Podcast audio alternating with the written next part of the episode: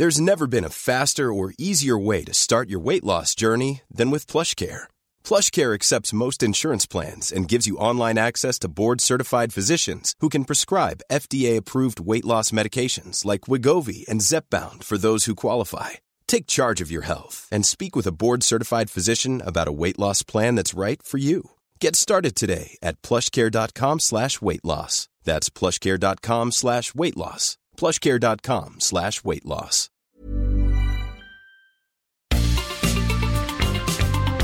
Heraldo Media Group presenta la información y el entretenimiento que usted necesita para estar enterado también en su descanso. Alejandro Sánchez y el informativo Heraldo fin de semana. Por el Heraldo Radio, con la H que sí suena y ahora también se escucha.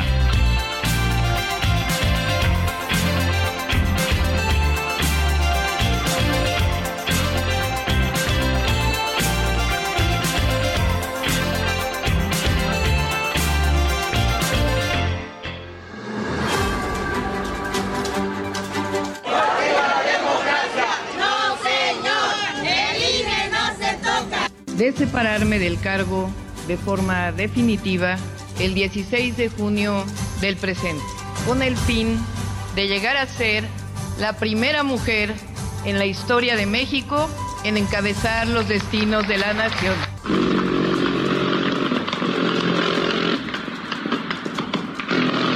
Le propusimos al partido que nos dé una cuenta a cada uno de los participantes, que en esa cuenta bancaria los militantes y simpatizantes pongan sus aportaciones, el máximo de aportación 5 mil pesos no más, y nos sujetemos a eso para el recorrido que vamos a iniciar el lunes. Sonríen, todo va a estar bien.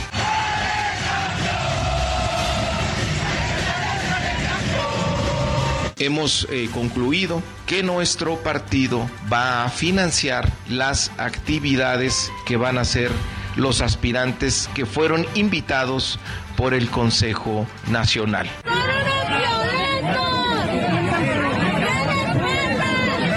Gracias, senadoras y senadores. Termino mi función con un reconocimiento a todos y a todas, un afecto sincero y espero me consideren como un amigo en todas las circunstancias.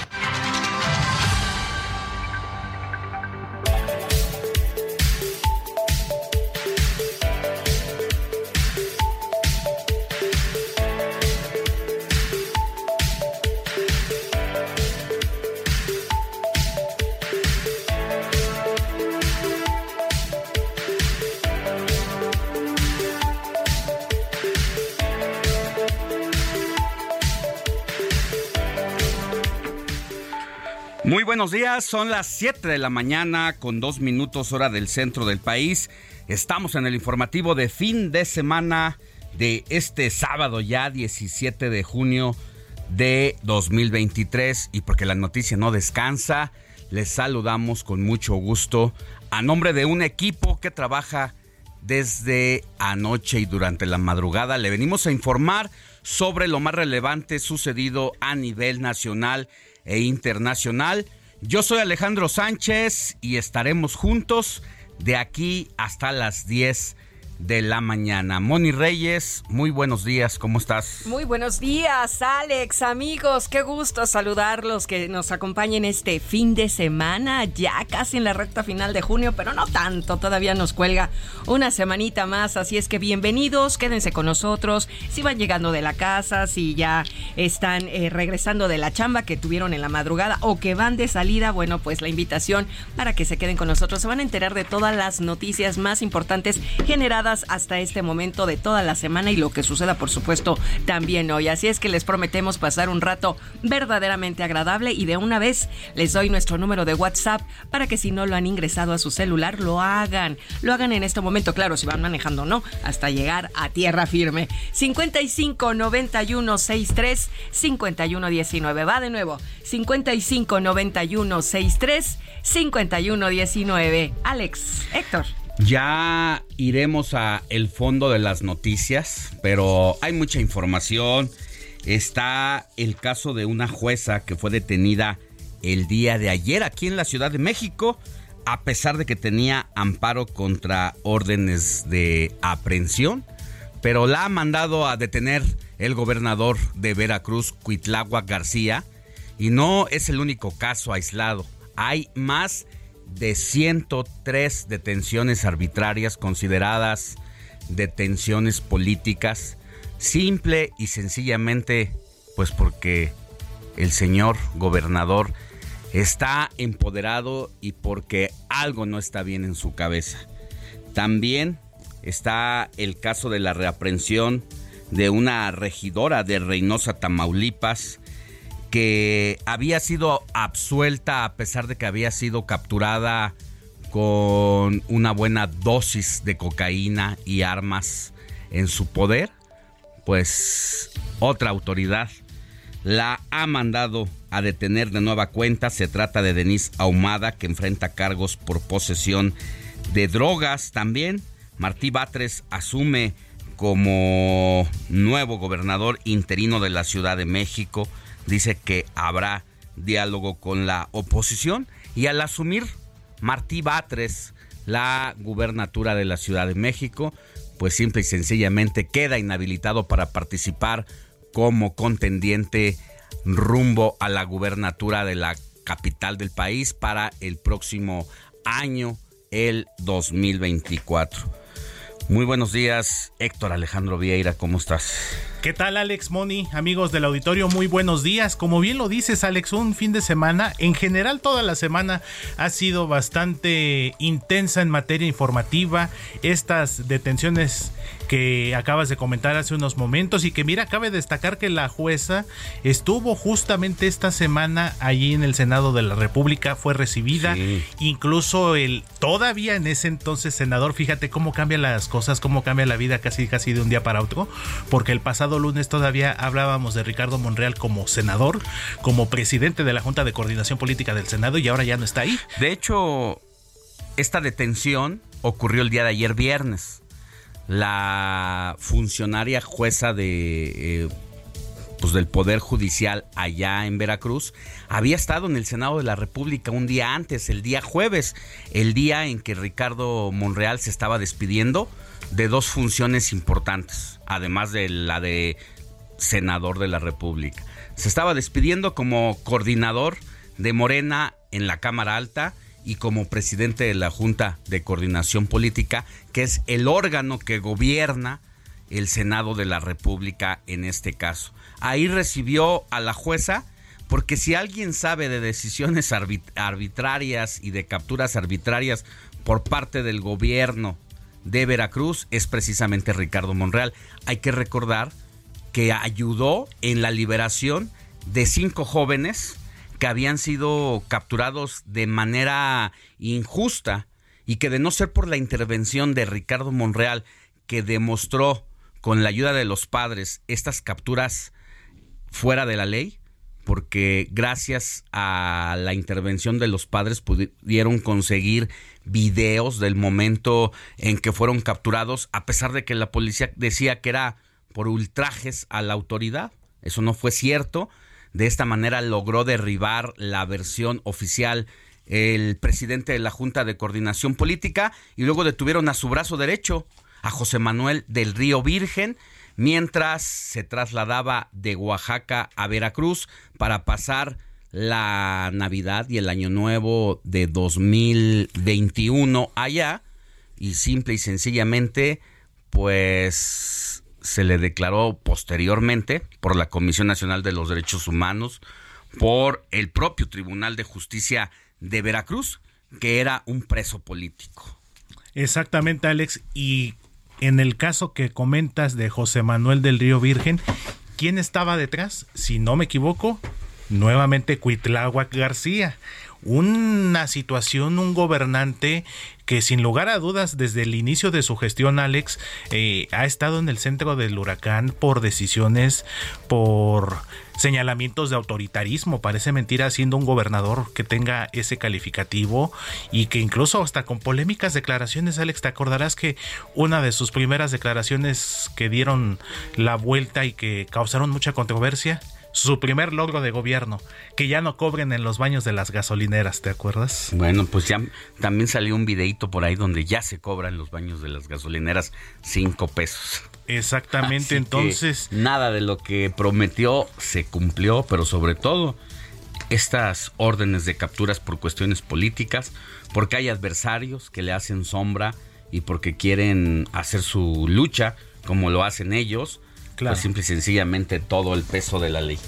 Entonces, un tema que vamos a estar analizando a detalle más adelante, Alex. Y bueno, qué decir, esta semana, si bien es cierto que ya en los últimos meses el tema de las corcholatas ha sido el centro de la atención y de la opinión pública, pues esta semana ya desde el domingo que se realizó la reunión del Consejo Nacional de Morena, a partir del lunes cuando se hizo efectiva la renuncia de Marcelo Ebrard como secretario de Relaciones Exteriores y el día de ayer, Alex, ayer viernes, pues ya fue el desfile completo. Los aspirantes, suspirantes, corcholatas que faltaban por renunciar a sus cargos, pues ya lo hicieron en el transcurso de la semana y ayer todos ya se registraron formalmente desde Claudia Sheinbaum, aunque de hecho fue la última en hacerlo, el propio Adán Augusto López, Ricardo Monreal, que tomando en cuenta son las cuatro corcholatas de Morena, tomando en consideración que hay dos, por llamarlo de esta manera, externas. incluyendo al exsecretario de Relaciones Exteriores, Marcelo Ebrard. Exactamente, Alex. Y tomando en consideración que hay dos externas, pero que van a contender en el proceso interno de Morena, como lo es el otro hora senador del Partido Verde y exgobernador de Chiapas, Manuel Velasco Coello, y el exdiputado ahora del Partido del Trabajo, Gerardo Fernández Noroña. Y otro dato a destacar, Alex, y que también es muy importante y que vamos a tener más adelante justamente, pues el miércoles otra figura de Morena, Jade Korpolevsky, levantó la mano, dijo yo también quiero ser corcholata, pero al final le cerraron la puerta, no pudo ser registrada, de hecho ya no, ya no, ya no pudo ni siquiera participar. Y bueno, vamos a, a platicar con ella más adelante para que nos explique cuál fue la situación, qué fue lo que le dijeron, qué habló con Mario Delgado, con Citlali Hernández. Entonces, un tema de las corcholatas, Alex, que esto está apenas empezando y ya el lunes comienzan eh, pues las giras, los recorridos por el país, después de que Mario Delgado anunció un financiamiento de 5 millones de pesos para cada uno. Pues más bien más bien ya empiezan y ya siguen el día de hoy. Precisamente vamos a hacer un recorrido por los distintos estados de la República, donde ya hace su presencia Adán Augusto López, por ejemplo, en Guadalajara, Jalisco. Está la ex jefa de gobierno, la primera vez que mencionamos, la mencionamos aquí como ex jefa de gobierno, que va al estado de Oaxaca, entre otros aspirantes a la presidencia de la República. Pero sin más preámbulos, así arrancamos con la información. Informativo Heraldo fin de semana. Lo más destacado en resumen.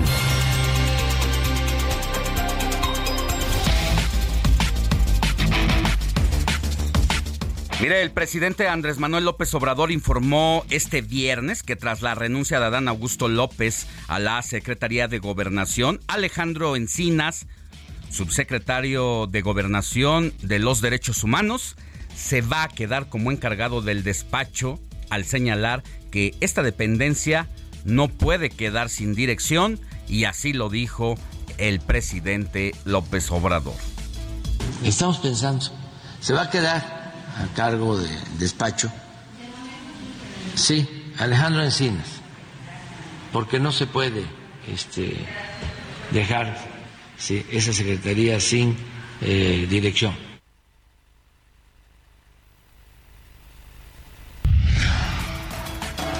Sobre las renuncias de los integrantes de su gabinete, el presidente López Obrador aseguró que estas no se dieron por ineficientes, al señalar que sus corcholatas son los mejores dirigentes de su movimiento de transformación para llevar adelante al país y seguir con la cuarta transformación. Es la voz del presidente López Obrador. No es que estén renunciando por ineficientes, al contrario, están renunciando porque son los mejores eh, dirigentes de nuestro movimiento y son los que pueden llevar a buen puerto esta embarcación, este barco que ya tiene rumbo, ya sabemos muy bien lo que se tiene que seguir haciendo en México Y en más de las corcholatas, este viernes, precisamente como les comentábamos hace unos momentos, las que faltaban por registrarse al proceso de Morena, lo hicieron en, medio de porras y en medio del apoyo de sus simpatizantes, como en el caso de Ricardo Monreal, quien anunció además que este lunes llevará a cabo su primer evento en la alcaldía Cuauhtémoc, donde él radica. Así lo anunció el ex senador Ricardo Monreal. Voy a arrancar en la Cuauhtémoc, donde vivo. Yo vivo en la San Lorenzo, San Rafael, perdón, en la calle Gavino Barreda desde hace muchos años. Y ahí voy a arrancar en, la, en el Jardín de la Madre. He pedido permiso a la alcaldía para hacer uso de ese espacio público y va a ser el lunes a las 5 de la tarde. Por su parte, Adán Augusto López anunció que renuncia al financiamiento de 5 millones de pesos que Morena aprobó para los recorridos de los aspirantes por el país y pidió que dichos recursos se destinen a comunidades de Guerrero y Veracruz. Es la, es la voz de Adán Augusto López. Voy a dirigir un documento al dirigente nacional del partido y al comité nacional para que ese recurso de mi parte, que de mi parte ha sido declinado, pueda ser destinado específicamente a dos comunidades que hoy siguen estando en la marginación y que se invierta en los centros de salud en Metlatono Guerrero, en Veracruz.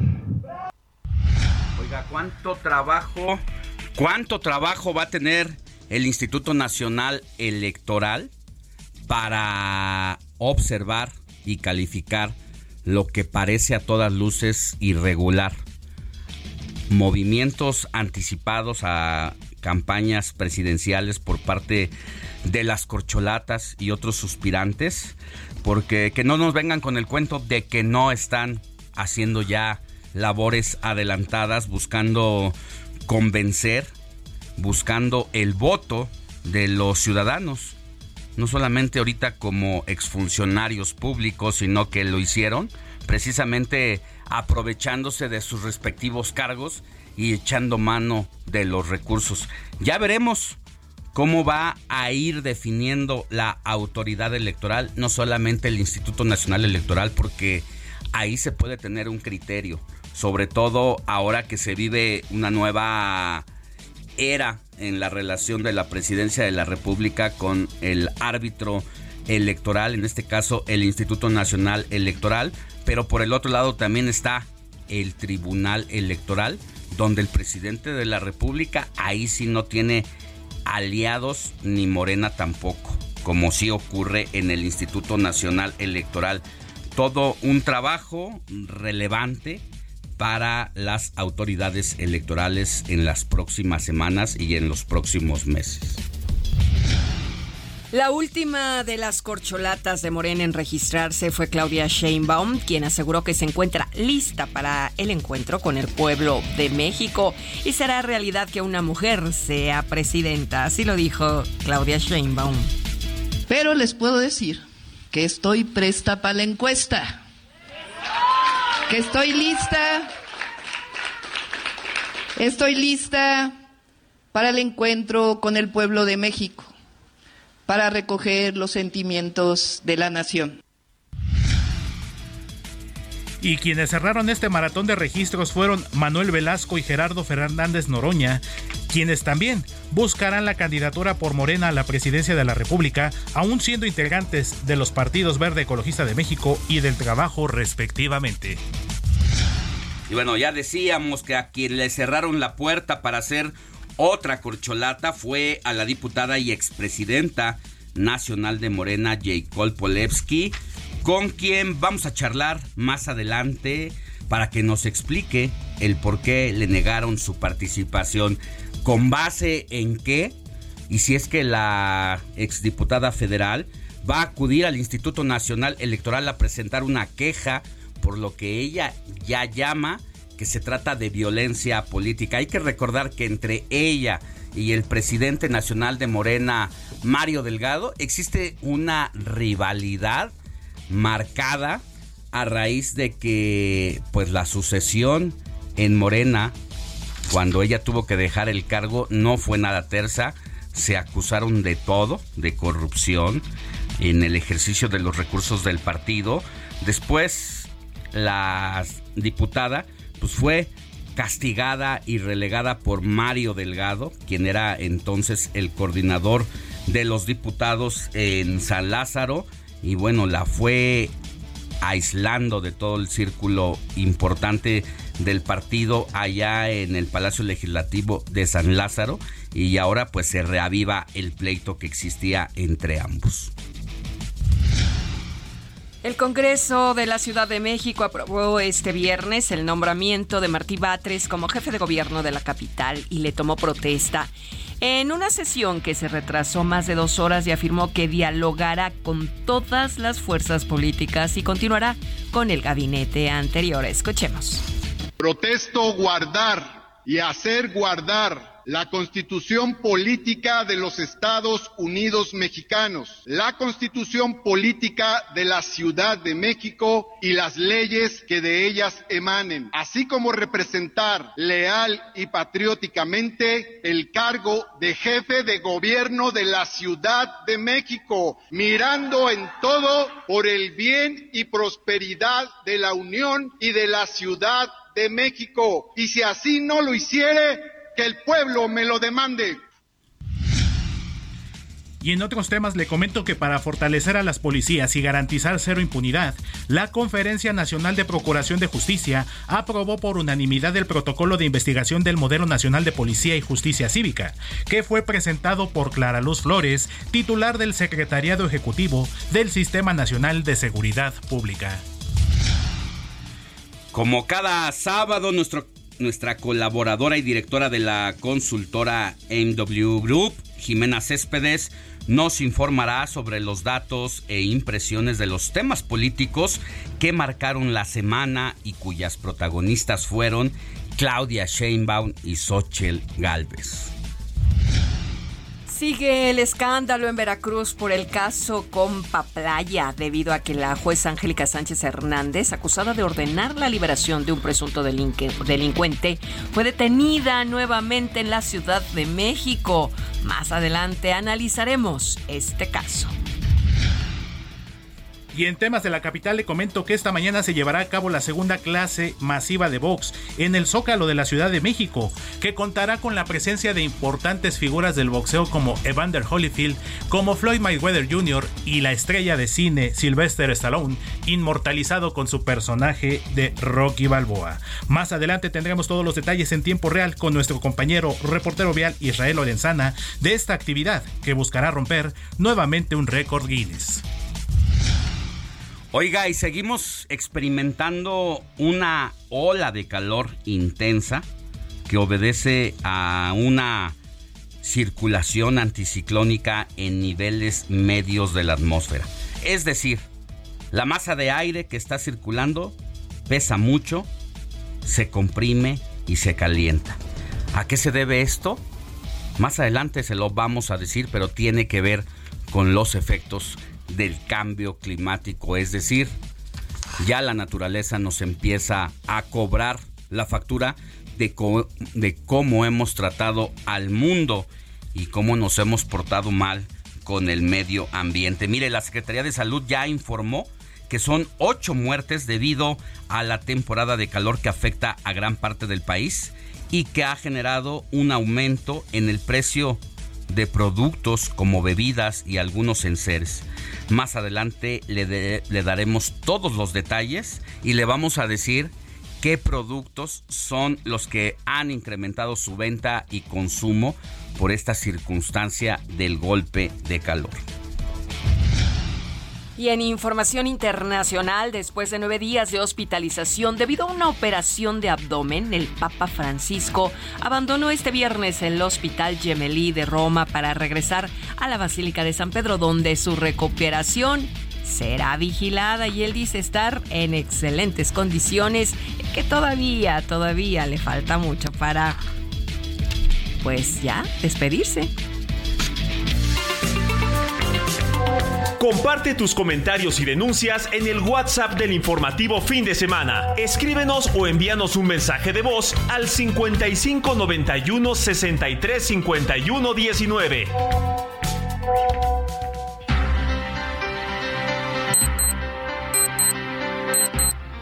Antes de irnos a una pausa, recuerde enviarnos sus mensajitos de voz o sus mensajes escritos. Recuerde que somos el enlace entre la autoridad y usted por si tiene algo que denunciar.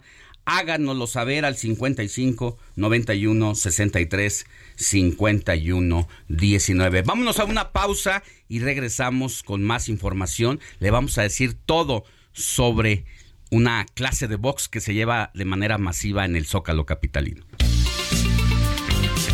La noticia no descansa. Usted necesita estar bien informado también el fin de semana. Esto es Informativo El Heraldo Fin de Semana. Regresamos.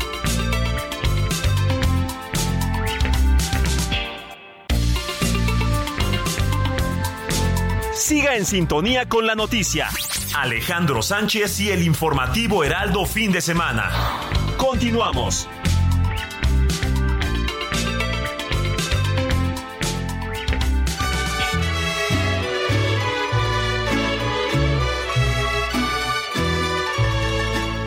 Estas son las mañanitas que cantaba el rey David a las muchachas bonitas se las cantamos aquí. Despierta, mi bien, despierta. Ya estamos de regreso en el informativo de fin de semana. Y así nos recibe Moni Reyes con las mañanitas de Pedrito. Todavía se le dice, ¿verdad? Es el señor Pedro Fernández. Ah, todavía Pedrito Fernández. De Pedrito. este sábado 17 de junio, ¿a quién tenemos que correr a abrazar, Moni Reyes? Ay, pues yo voy a ir a abrazar a mi prima. A mi prima que está en Metepec, allá en el estado de Toluca, porque ella es santo de las Teresas.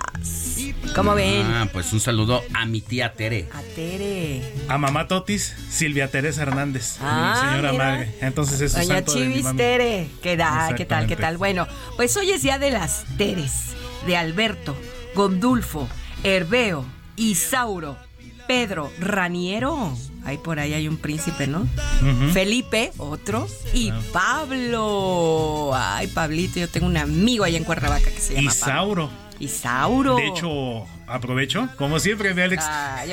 ahora, qué, se te ocurrió? No, es su santo, le mando un fuerte abrazo, eh, todo mi cariño, todo mi agradecimiento al profesor Isauro Figueroa. Él es director actualmente de la preparatoria número 6 de la UNAM, ah. la prepa de Coyoacán, pero él fue mi maestro de física en la prepa 5, ¿Y justamente. Qué tal física? muy buen maestro. Pues ahí nos defendimos, por lo menos sí pasamos con él. Ah, muy bien, maestro Isauro, felicidades. Pues todos ellos, hoy es su santo y vamos a conocer, ¿les parece, la historia de Santa Teresa de Portugal? Venga.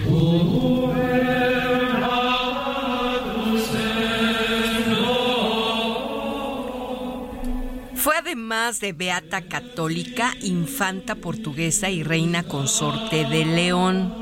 Esto tras casarse con el rey Alonso IX, matrimonio del que nacieron tres hijas. No obstante, el enlace fue declarado nulo tras comprobar el estrecho parentesco entre ambos, ya que, cuenta la historia, eran primos.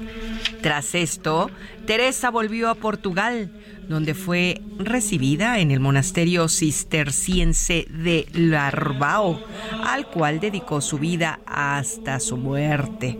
Aquí falleció en este monasterio en el año 1250 fue sepultada junto a su hermana, a pesar de que oficialmente solo fue beatificada.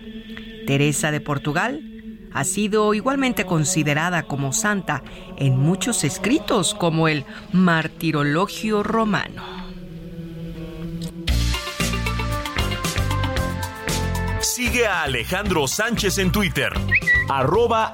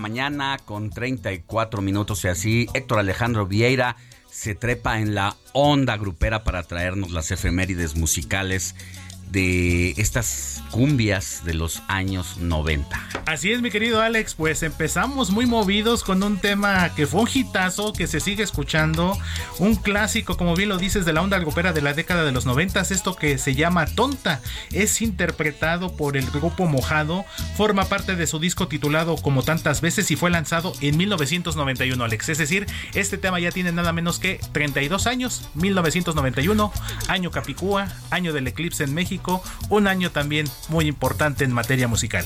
Oye, y fue uno de los éxitos musicales de la onda grupera que Diego Verdaguer hizo suyos porque poco antes de morir alcanzó a grabar una canción que tiene que ver precisamente con este tema, muy a la manera de Diego Verdaguer, pero sin dejar la cumbia. La esencia, claro. No recuerdo con qué artista, chica, mujer interpreta esta canción, pero lo hace de una manera ahí sabrosa, le mete su propio ritmo y lo lleva a otro nivel este tema musical. Así es, Alex. En los últimos años ya de su vida, Diego Verdaguer se dedicó a la música mexicana, a la música vernácula. Tuvo estas intervenciones eh, ya más, más.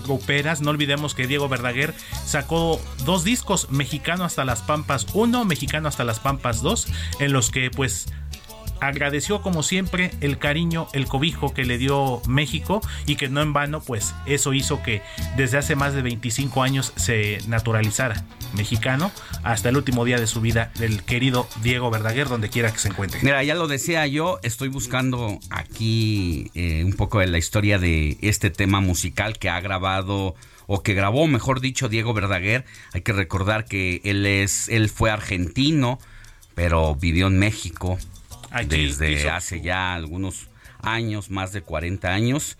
Y la chica con la que canta se llama Sofía Matus. Ella no, eh, no llevaba una carrera tan cimentada. como propia de donde fuera solista o algo así, sino que era corista del propio Diego y es que le da la oportunidad de hacer este dueto. Pues mira nada más que regalo para, para Sofía.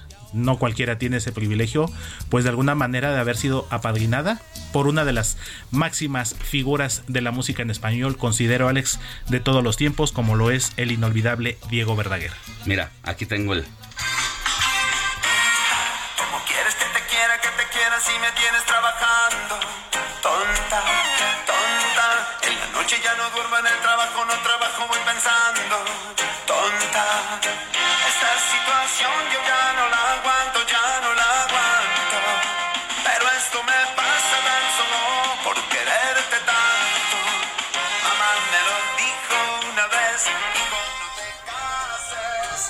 Ahí escuchamos la voz y el estilo de Diego Verdaguer que interpreta Tonta de el grupo Mojado que hizo este éxito en el año de 1991. Gracias, Héctor Alejandro Vieira. Seguimos con más más adelante, Alex.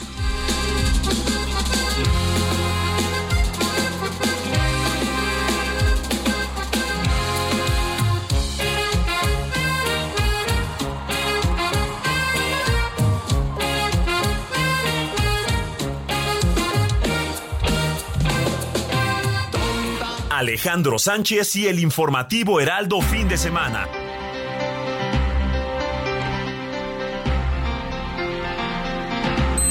Vámonos a otros temas y agradezco que esté en la línea telefónica como cada sábado a Jimena Céspedes, directora de la consultora MW Group.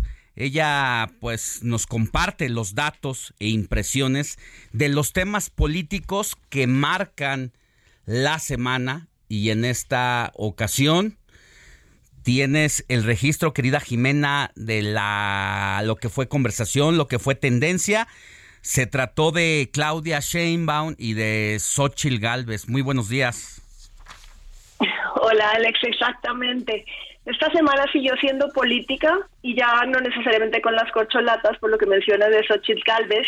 Pero si quieres empecemos con Claudia, que tuvo mucho movimiento el miércoles, jueves y viernes, que fueron como los dos, los tres días en donde más se habló de ella. El miércoles, acordémonos por el video, ese que se filtró del conclave de Morena, en donde él señala al gobernador Alfonso Durazo y como que en ese momento no se sabía muy bien lo que le había dicho. Tantos memes que se hicieron al respecto que no teníamos bien a bien. Lo que sí se veía a primera instancia era que no estaba de acuerdo y que ese dedo flamígero con el que señalaba al gobernador, que en este caso la estaba haciendo de presidente del Consejo Político Nacional de su partido, pues mm, había un reclamo muy severo ahí de parte de Claudia Sheinbaum. Es correcto. Y en este caso hicimos una medición para ver, a ver quién le ha ido bien y quién le ha ido mal. Las hicimos diario y en ese caso el 98% de las personas estaban en contra de la actitud de Claudia, eh, señalando al gobernador Durazo. Y decían tres cosas. La primera era que si así iba a gobernar el país, la segunda que el que se enoja pierde, y la tercera lo que señalaban era, porque al final lo que nos enteramos era que pues, le habían hecho como como manifestación afuera de la entrada del recinto. Entonces lo que le decían era, pues le ha pasado lo mismo a Marcelo Ebrard y no se ha enojado como tú. Esos eran más o menos como los tres mensajes que había en esa relación. Sí, hay que recordar que cuando llega a este hotel de Avenida Revolución en la Ciudad de México, un grupo de simpatizantes, tanto de Ricardo Monreal como de el propio Marcelo Ebrard, le gritaban simple y sencillamente piso parejo, piso parejo y eso pues enervó a la titular entonces del gobierno capitalino y no dejó pasar la oportunidad para que al final del acto se le presentara ahí frente a frente. Y había un mudo testigo que era Gerardo Fernández Noroña quien no quiso aflojar prenda de decir qué es lo que había escuchado porque a todas luces se notaba que lo estaba escuchando veía muy atenta la acción, muy atento la acción, sin embargo, pues de su de su bodega o su pecho no salió nada. Eso es correcto, pero digamos que sí, hacía mucho tiempo no veíamos un video que circulara por todas partes como lo hizo ese. El segundo tema del jueves Si me permites, querida Jimena, nada más antes de pasar al tema de Xochil Galvez, nada más para poner aquí eh, el contexto de lo que nos platicaste la semana pasada es que Marcelo Ebrard prácticamente también había ganado la conversación digital a partir de que había anunciado que iba a proponer una serie de métodos y mecanismos para definir la candidatura. Esto después de las elecciones del Estado de México y de Coahuila. A partir de ahí se lleva la conversación de manera positiva, gana la agenda, se la arrebata a Claudia Sheinbaum y por lo que me dices ahora, pues ha andado mal enrachada Claudia Sheinbaum porque si bien ella fue parte de la conversación, mira que 98 de cada 100 usuarios de redes sociales mmm, critiquen o no les haya gustado la manera de actuar de Claudia Sheinbaum, pues hay que ir hay que ir valorando eso de cara a que se lleve a cabo la encuesta que va a definir precisamente al candidato o candidata de Morena a la presidencia de la República. Eso es correcto y ahí va. El jueves, que fue el evento en el Monumento a la Revolución, hubo mucha molestia dentro de los usuarios de redes sociales de la Ciudad de México, porque señalaban tres cosas. La primera, que estaban varados en algunas estaciones porque no podían pasar por la, por la manifestación en el monumento. La segunda, la palabra que más hubo, que casi no sube Claudia a, a Trending Topic ese día, pero lo que sí subió fue la palabra acarreados. Y la tercera, lo que le señalan es que está dejando sí, la línea 12 como estaba, o sea que no ha terminado de cumplir las horas que tenía que cumplir y ya se estaba yendo y estaba dejando el barco. Hay varios memes relacionados con eso. Entonces, efectivamente, sí manejó la conversación los últimos tres días de esta semana, pero casi toda fue negativa, diferente a lo que le, de lo diferente a lo que le pasó con Ebrard, que él sí fue positiva la conversación. Mira, bueno, pues algo tendrá que hacer la jefa de gobierno, la ex jefa de gobierno, para darle vuelta a este asunto. ¿Qué más, querida Jimena?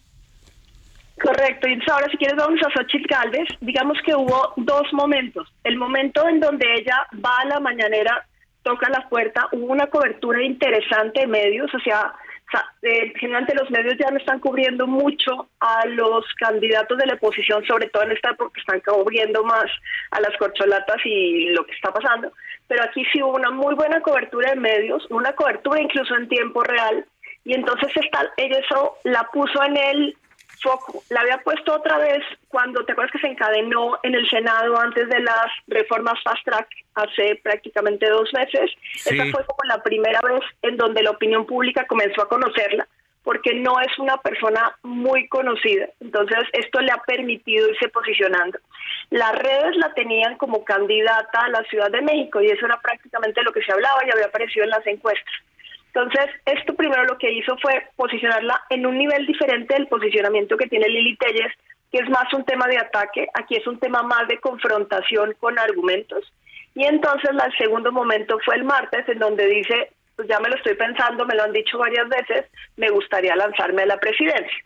Pero ella, a diferencia de Claudia en este caso, digamos que tiene como un positivo y negativo a la vez, porque tiene prácticamente un 58% de personas que estaban en contra de la forma en la que lo está haciendo, más que de, que no esté correcto, y un 42% que la apoyan y que dicen que podría ser una buena contrincante. No dicen que podría ser presidente, pero que estarían dispuestos a escuchar.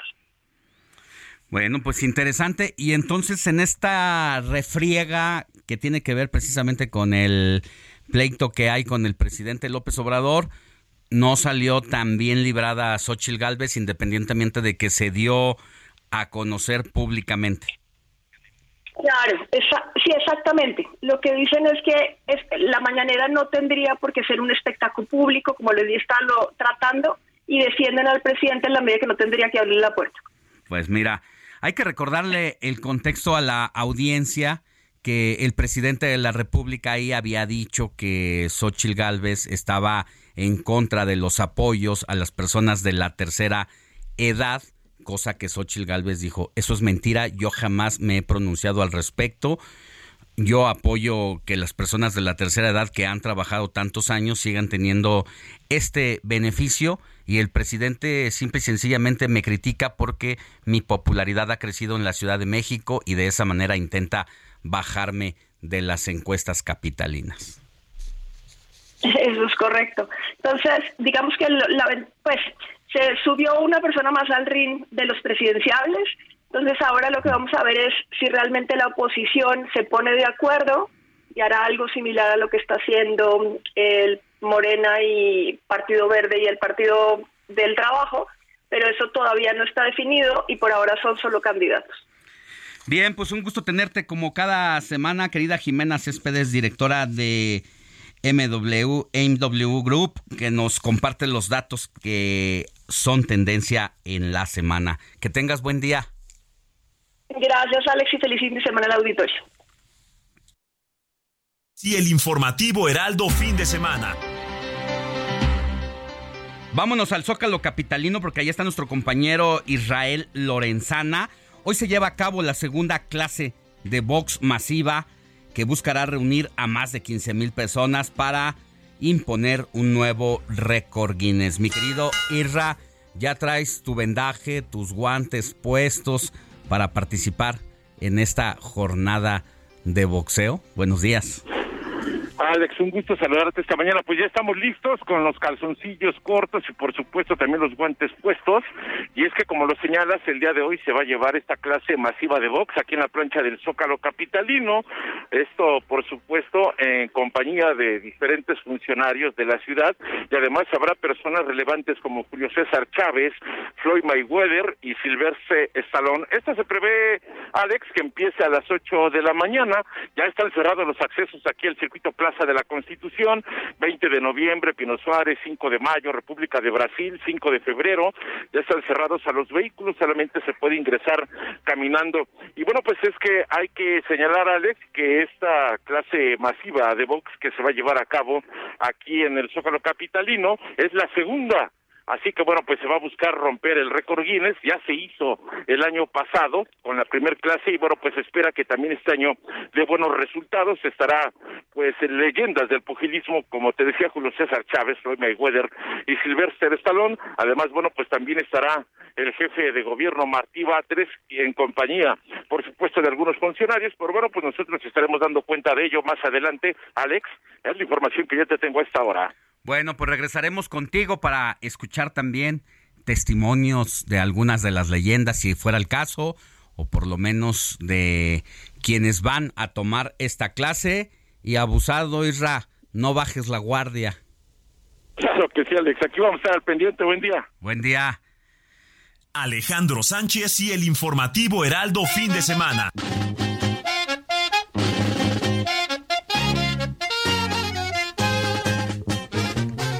Vámonos con nuestra jefa de información del Heraldo Radio La Laguna, Etel Arredondo, para que nos platiques, mi querida Etel, de los temas de esta semana. Y vaya que ustedes también han sentido el calor de una forma impresionante en los últimos días. ¿Has podido dormir? Hola Alex, ¿cómo estás? Muy buenos días. Déjame te confieso que, que sí tengo un sueño muy... Eh, hay días en los que sí sí, este, el calor sí me ha quitado el sueño, pero en estos dos últimos días, pues sí, ahí estamos haciendo uso de, de los aparatos. Acá sí tenemos, eh, además de aparatos de aire, tenemos los, los famosos mini splits. Entonces, pues ahí, ahí te cuento cómo va con el recibo de la Comisión Federal de Electricidad. Sí, caray. Nos falta a nosotros ese tipo de... Mira, hemos tenido calores en las últimas, en los últimos meses, en los últimos años pero nada parecido a lo que estamos viviendo el día de hoy, por decirlo en esta semana. Y yo creo que vamos a tener que echar mano también de estos equipos para asistirnos en las noches y durante la madrugada. Sí, ha sido complicado y sorprendente porque acá, déjame te comento que sí estamos curtidos con el calor, estamos acostumbrados a días soleados. La mayor parte del año en la comarca lagunera son días soleados eh, sin embargo, estas, estas semanas, esta semana ha sido complicada porque sí hemos visto que el calor está extremo en el municipio de San Pedro Coahuila, que pertenece aquí a la región Laguna. A la sombra, la Comisión Nacional del Agua ya reportó una temperatura máxima de 46 grados centígrados a la sombra. Entonces, también se dice que aquí en Torreón se va, se espera eh, romper el récord de temperatura máxima, que son 44.3 grados centígrados. Eso es lo que históricamente la dependencia federal tiene registrado como máxima temperatura aquí en la comarca lagunera, en Torreón, y esperan que pues en estos días se rompa ese récord y pues la verdad sí estamos eh, ya eh, pues sorprendidos, ¿verdad? Porque aquí la, en la comarca lagunera pues sí estamos acostumbrados, pero es, ha sido un calor extremo. En las instituciones educativas pues primero se continuaba con las actividades normales, sin embargo los primeros días de esta ola de calor pues sí se registraron algunos, algunos síntomas de deshidratación en varios eh, niños de secundaria y de primaria, pues las pues los docentes pues tenían las actividades normales, ¿verdad? Salían a deportes y todo. Hubo un día en el que todavía no se suspendían las, las actividades al aire libre y pues ah, hubo varios reportes en colegios y en escuelas de los niños que pues presentaron síntomas de deshidratación porque el calor pues sí, sí estaba extremo. Entonces es una de las de las informaciones que se han registrado ayer te comento, un, caballito en, el, en las calles de, de Gómez Palacio se desvaneció, no aguantó la, las inclemencias del tiempo y, y quedó tirado ahí en el pavimento. Empezaron ahí a hacerle algunas eh, eh, reanimaciones, lo empezaban a mojar, lo empezaban a hacer y pues ya se recuperó, pero también no aguantó y se desvaneció en, en el en plena calle y ahí pues eh, impidió la vialidad, no que continuaran la vialidad. Dentro de otras informaciones que hemos eh, pues registrado en esta semana y que son importantes, Alex, pues acá en la comarca lagunera también está el hecho de que está preocupante la reducción de los niveles de agua de Cuatro Ciénegas. Es una información que pues siempre se ha dicho, o sea, tenido preocupación por la por la el rescate de esta y preservación de estas de estos escenarios naturales impresionantes. Sin embargo, pues a últimos días, pues se ha, se ha dado a conocer con las declaraciones de una investigadora que, que está en peligro esta, estas pozas de Cuatro Ciénegas. Entonces, pues la reducción de los niveles del agua en el Valle Cuatro Ciénegas pues continúan. También, otra información, se impugnaron las las elecciones, pues ahí el PT y el y el Verde Ecologista, este, no, el, el, PT y Morena hicieron estas estas impugnaciones, veremos qué resultados tienen este, o si hay seguimiento no al respecto. Muy bien, querida Etela Redondo, jefa de información del Heraldo Radio La Laguna, gracias por darnos este recorrido. La noticia no descansa. Usted necesita estar bien informado también el fin de semana. Esto es Informativo El Heraldo Fin de Semana. Regresamos.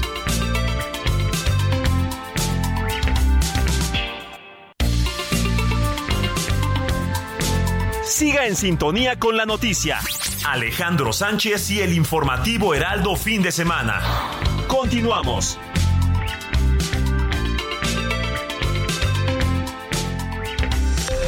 Esto es a la hora. Heraldo Radio le informa.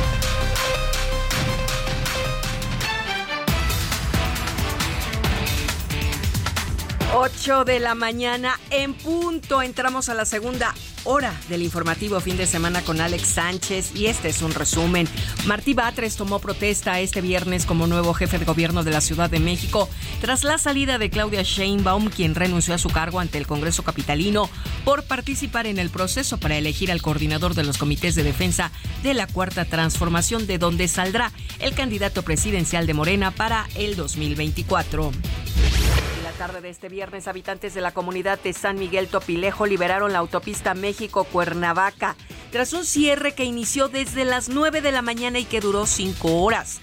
Los manifestantes protestaron porque la Guardia Nacional ha sido misa para detener la tala clandestina que ha incrementado en los últimos años, lo que ha provocado un daño ecológico grave en el corredor biológico Chichinautzin.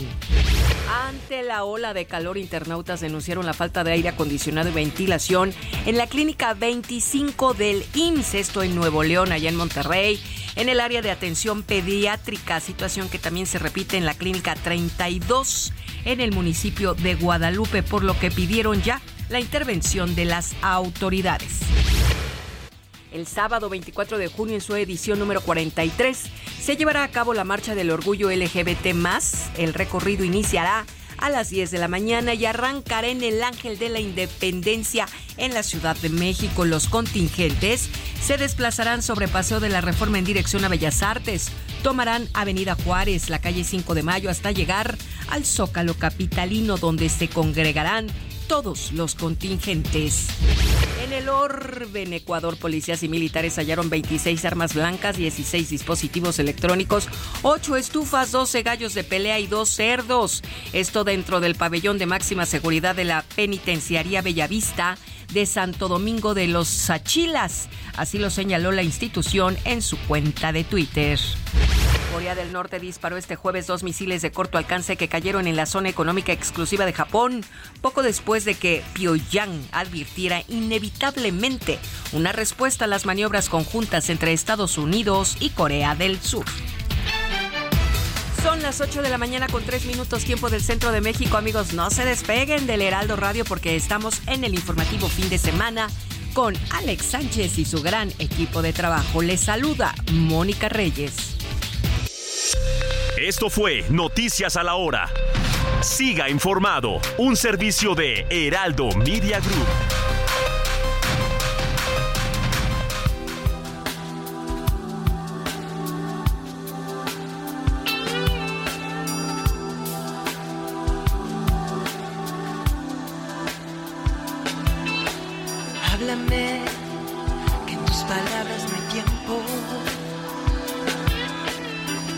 Entre tus alas me pierdo. Y hazme creer que si me suelto volaré. Que en este cuento no hay por qué caer. Que poco a poco y en silencio me dirás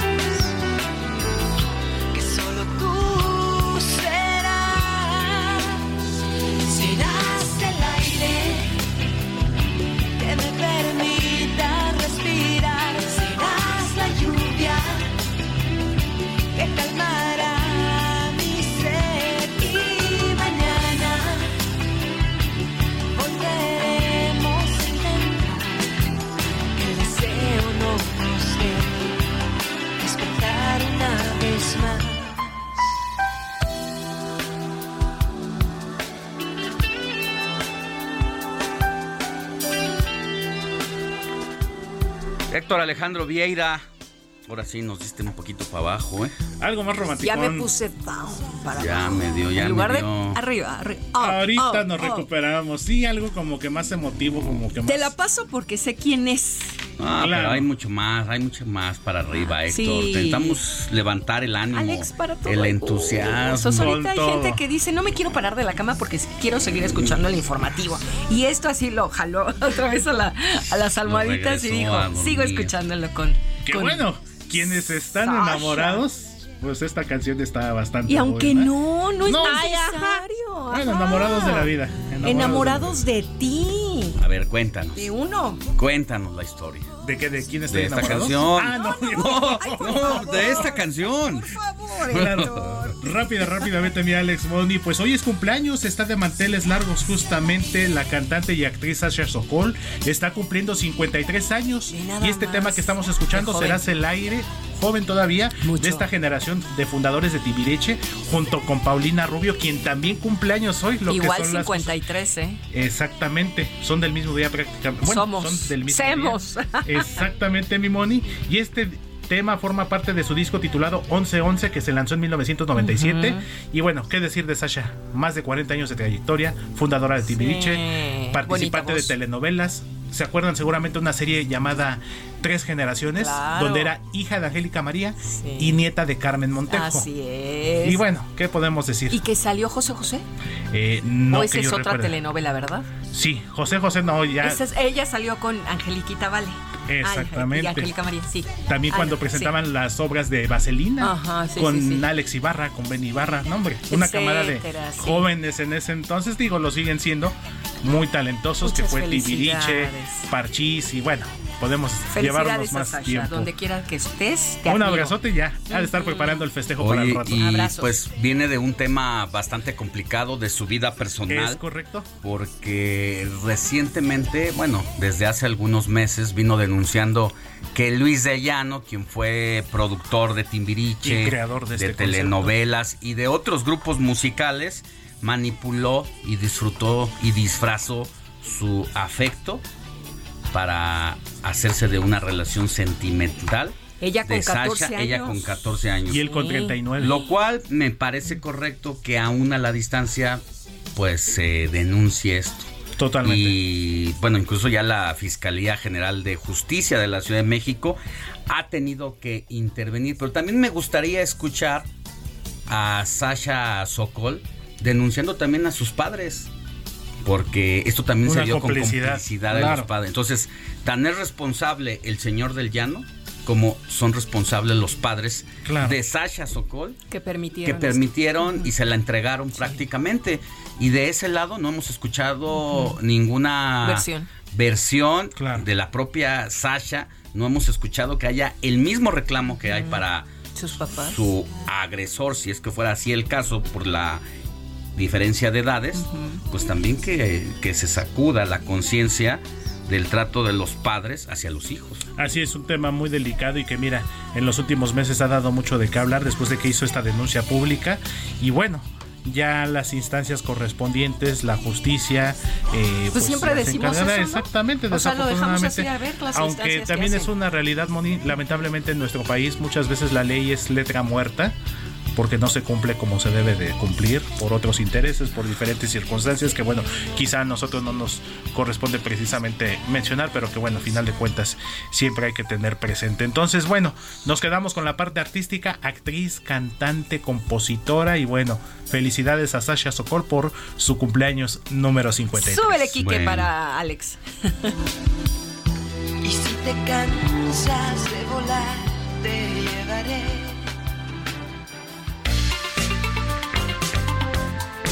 Sigue a Alejandro Sánchez en Twitter. Arroba Alex Sánchez MX.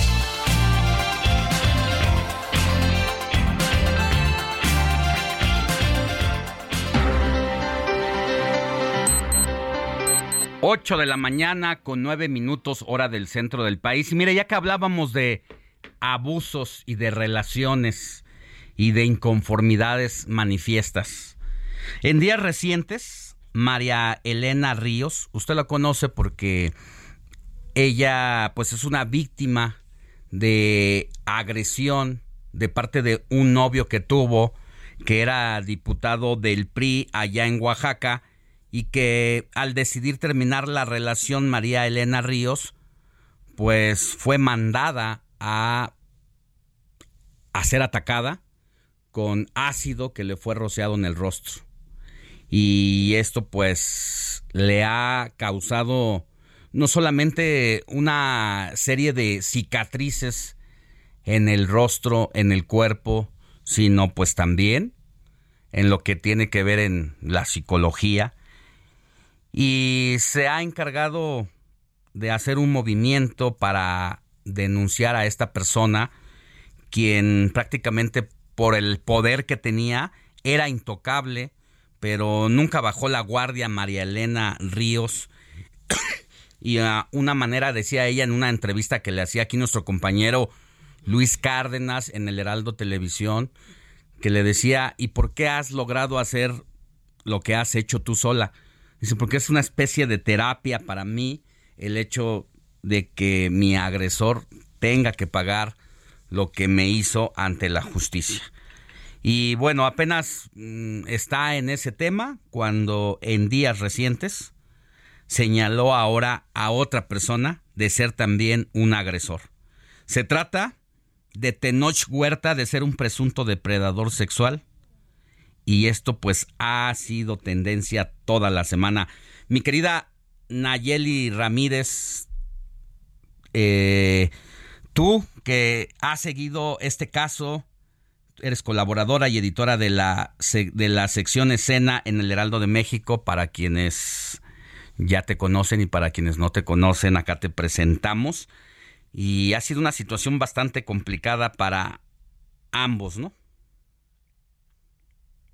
Días, espero se encuentren muy bien. Pues sí, bastante complicada, penosa, dolorosa, porque estamos hablando de dos eh, personalidades que el público quiere mucho. Marilena, que, que la han apoyado, que ha estado presente ya en, muchos espectáculos, ha cantado con La Maldita Vecindad, estuvo en el Vive Latino, ha cantado con eh, Natalia Lafourcade, bueno, ha tocado más bien ella.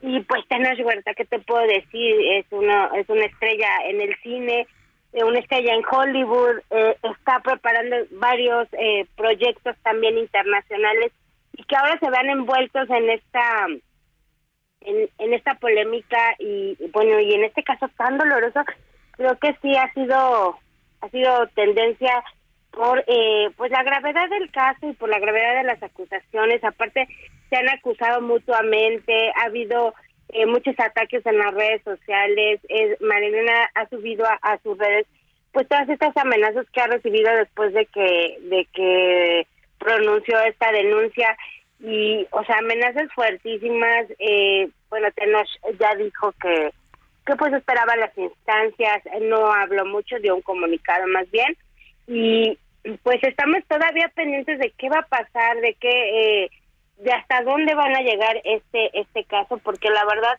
bastante penoso eh, está a punto de, estrenar Pedro Páramo en una plataforma de streaming no sabemos ahora que si se vaya a retrasar si porque tú sabes que luego esas producciones internacionales cuando hay un escándalo de este tipo prefiere parar la producción o prefiere parar el proyecto hasta que se resuelva, porque eh, pues si no ellos pueden ser acusados como de que están apoyando a un depredador sexual, como bien lo dijiste y como bien lo dijo, bueno, bueno, María Elena así lo señaló en su comunicado. Entonces, pues estamos en la espera de qué está pasando, de qué, hasta dónde van a llegar las instancias, porque pues sí ha sido un, un tema bastante escabroso, ¿no, Alex? Muy complicado y para quienes no están al tanto, cuéntanos un poquito cómo son las cosas, como es, es penoso, pero al final de cuentas son personajes públicos ya. ¿Qué decir de Tenoch que ha dado el salto a nivel internacional? Pero sobre todo porque también es activista de un colectivo de poder prieto, donde precisamente pues este movimiento se ha encargado de ir en contra de los estereotipos, de las discriminaciones que ejercen pues sectores de la sociedad contra aquellas personas, lo ha dicho Tenoch Huerta, de que por tener la piel morenita, pues simple y sencillamente los condenan a vivir una vida con menos merecimiento que a otras personas. Qué decir que María Elena Ríos pues formó parte de este colectivo, ahí se conocieron, después por lo que ha ocurrido, supimos que tuvieron una relación sentimental consensuada, pero luego, ¿qué es lo que pasó? ¿Por qué la denuncia de parte de María Elena Ríos a Tenoch Huerta? Dice que, eh, fíjate que ella dice que la victimizó y que la manipuló en cuanto a esta relación que tuvieron, que por cierto mencionan que fue corta, ¿no? Que fue una relación corta, que la manipuló, que la, que la utilizó. Eh, ella utiliza estas palabras, hay algunas otras que, que menciona como que pues en la relación sexual él, él abusó de su poder.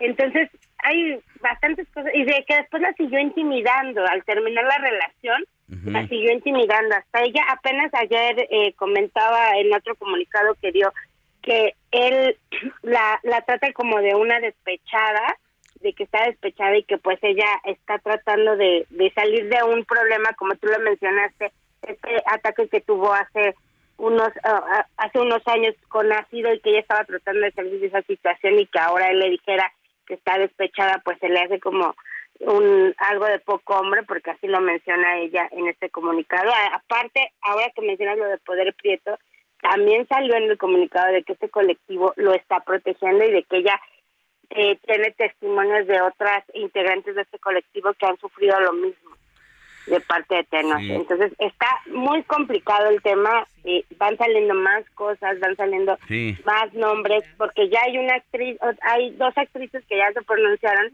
en contra de Tenoch y que también lo, acusan de acoso sexual. ¿Qué ¿eh? actrices?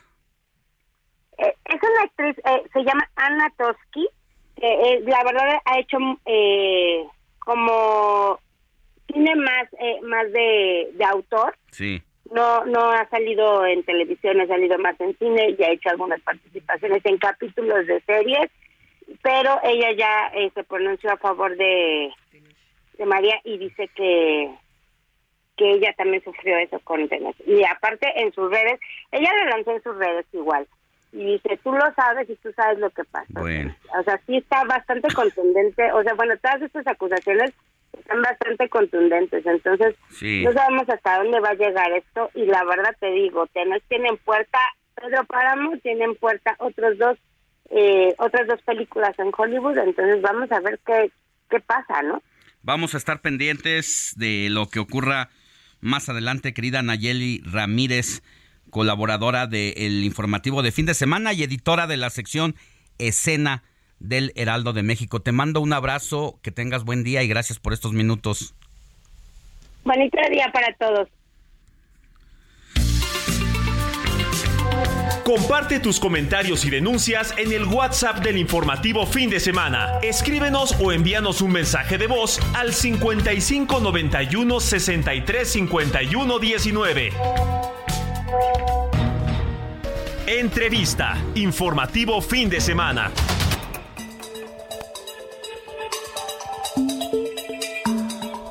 Vámonos a otros temas. Mire, ya le cantábamos al arranque del informativo de fin de semana que el día de ayer terminaron los registros de los aspirantes y aspirantas a la presidencia de la República, pero sobre todo a hacerse en primer paso de la candidatura de Morena.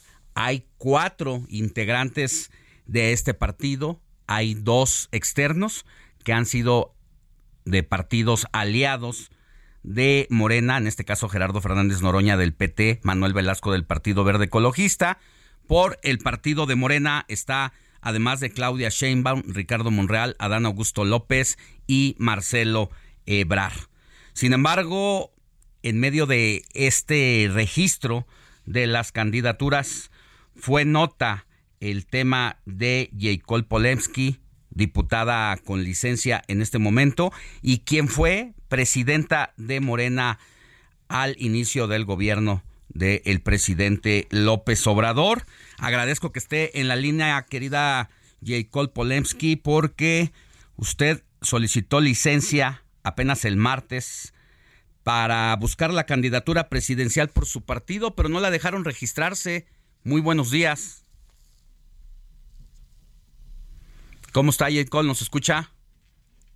No nos escucha Yelkol Polevsky, a quien teníamos aquí en la línea. Yelkol, buenos días. Buenos días. No sé si me... muchas, muchas gracias, eh, diputada. Decíamos que terminó el registro de las aspirantes y aspirantes, hombres también a la presidencia de la República, en este caso en el primer paso para hacerse de la candidatura al interior de Morena. Usted solicitó licencia el pasado martes para buscar la candidatura presidencial por su partido, pero no la dejaron registrarse. Bueno, yo te diría lo siguiente. Primero, eh, el, la, esta, esta etapa es realmente buscando un coordinador para la defensa de la 4T, para la mm. defensa del proyecto de transformación de Morena. Efectivamente, yo soy fundadora de Morena, eh, fui secretaria general electa y luego fui presidente en funciones. Eh, cuando ganamos la presidencia de la República con el presidente López Obrador y la mayoría en el Congreso. Eh, conozco el proyecto porque pues, he sido parte de él y cuando se dijo que sería para buscar un coordinador para la defensa y profundización del proyecto, entonces dije, claro que a mí esto me importa, me interesa mucho y además el lunes Después, ellos, eh, Morena hizo su consejo, su reunión de, consejeros, el, el domingo. Y el lunes le preguntaron al presidente de la República qué le parecía el Congreso y que ya habían quedado los eh, que iban a ser eh, candidatos, ¿no? Entonces, el, presidente dijo, este, ya están todos y el presidente dijo, no, más los que se inscriban, más todos los que se inscriban, así dijo. Y luego le dijeron, pero no está prohibido, o sea, no, es, no son estos. Y el presidente dijo, no, no, no, prohibido, prohibir. Y cualquiera puede buscar el pues, la, la mañanera de, del, del lunes pasado y va a encontrar lo que él dijo. Cuando él dice eso, te digo, ah, está dando un mensaje muy claro y es un tema que a mí me interesa. Entonces pedí mi licencia, la, eh, la yo este, estaba en la permanente, la permanente normalmente es los miércoles, esta vez se pasó para el martes y por eso es que pedí licencia el martes. Sí. Que me dieron la licencia, me la prensa me preguntó de inmediato, manifesté mi interés, este hubo mucha mucho interés de los medios en el tema y así lo hice. Mario Delgado, el presidente del partido, dijo que este que no me podía inscribir. Bueno, yo manifesté todas las razones por las que me quiero este por las que quiero que me inscriban y voy a decir que dentro de estas razones pues está que eh, el partido es mi partido Morena en sus estatutos, en sus en, en sus documentos básicos plantea el ser incluyente y estar a favor y comprometido con la paridad de género. De hecho, si tú piensas el propio presidente cuando fue jefe de gobierno, la mitad de su gabinete en los primeros lugares eran mujeres. Y ahora como presidente de la República igual. Pero hoy es una tendencia. El presidente López Obrador se adelantó a todo. Pero ya por ordenamientos de, internacionales y nacionales debe haber paridad en todo. Y entonces se dice que estamos en tiempo de mujeres. Pues estamos en tiempo de mujeres. Lo menos que tenía que hacer Morena es tener el mismo número de, de mujeres que de hombres. Entonces, si, si los participantes por parte de Morena son tres hombres, tendría que haber tres mujeres. O yo no digo que me registraran a mí nada más, tendrían que registrar también a alguna otra mujer sí. que estuviera interesada. Sin embargo, ha habido una negativa preguntado a los a los eh, eh, aspirantes hombres que, piensan que están de acuerdo en que yo me registre. Diputada, nos gana la guillotina, nos aguanta tantito para ir a un corte y regresar con este tema y que nos diga si va a impugnar esta negativa de Mario Delgado. La noticia no descansa. Usted necesita estar bien informado también el fin de semana. Esto es Informativo El Heraldo Fin de Semana. Regresamos.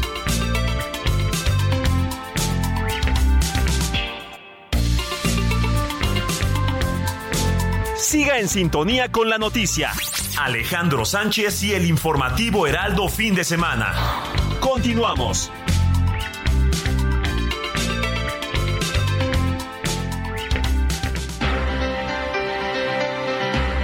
Estamos de regreso en el informativo de fin de semana después de una pausa y nos quedamos en plena conversación con Jacob Polemski, quien solicitó una licencia el martes pasado para separarse de su cargo como diputada y buscar la candidatura presidencial por su partido.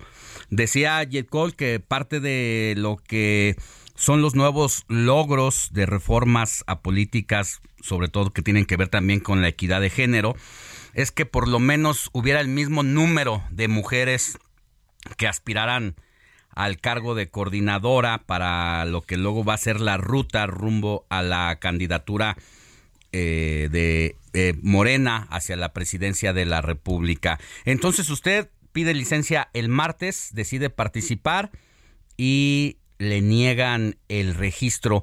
Vamos, no hay reglas claras que le impidan a usted registrarse. ¿Qué es lo que le argumentan de parte del partido de Morena? Y no sé si pudo hablar con Mario Delgado. No, yo busqué a Mario Delgado eh, por llamadas telefónicas, le pedí a mi secretaria también que le llamara, mandé correo, le mandé mensajes de, de WhatsApp, y nunca me contestó, la verdad siempre me evadió. Eh, y voy a decir, el estatuto es muy claro, se plantea siempre temas de equidad para cualquier tipo de selección y elección interna o externa. Y además Morena, siendo el partido en el poder y el partido mayoritario, tendríamos que dar el ejemplo. Pero, pero algo que a mí me has dejado de ver a sorprendida es que eh, bueno, puede decirte, Ricardo Fernández Noroña, el mismo día que pedimos licencia, eh, le preguntaron qué pensaba de que yo me registrara, siendo que yo no había hecho nada ni participado, porque como tú sabes, yo no he hecho ni espectaculares, ni mítines, ni nada de esas cosas, ¿no? Yo he estado muy apegada a, pues, un tema pues, de, de legalidad.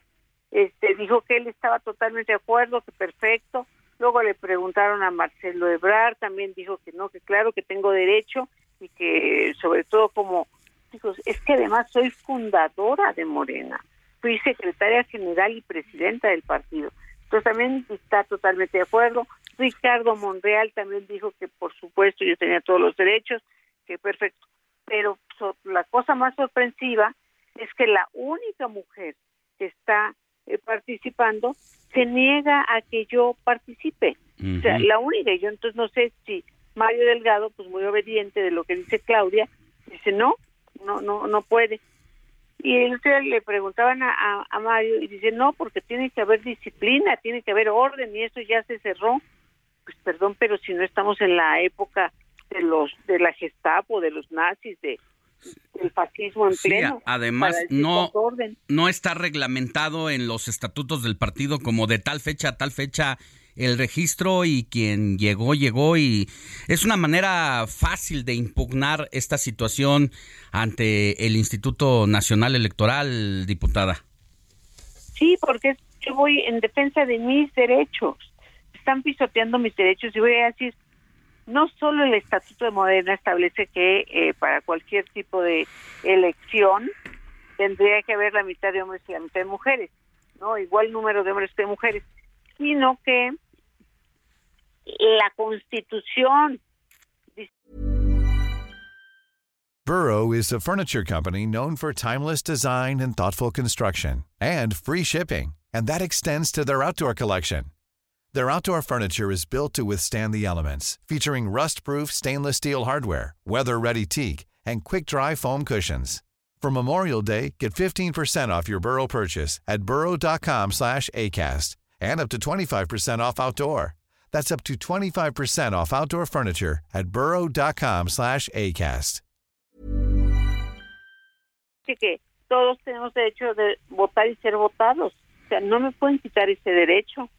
Claro. inaceptable. Pero además digo que Morena lo haga, es increíble. Y además que Mario diga que no, que porque hay que tener orden y disciplina. Dios, qué eh, verdad, qué excusa más absurda.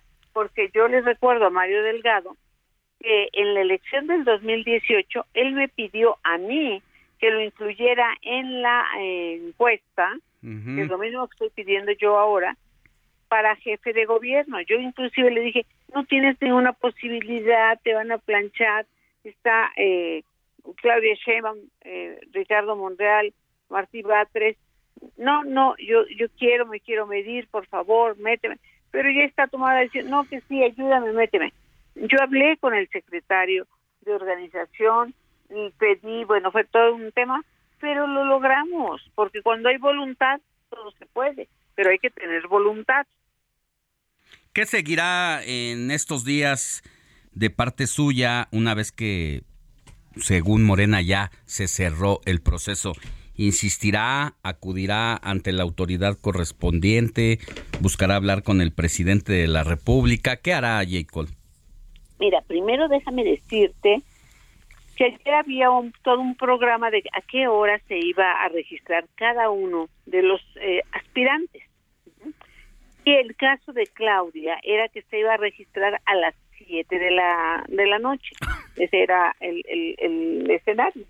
Entonces yo decidí ir antes para no este encontrarnos.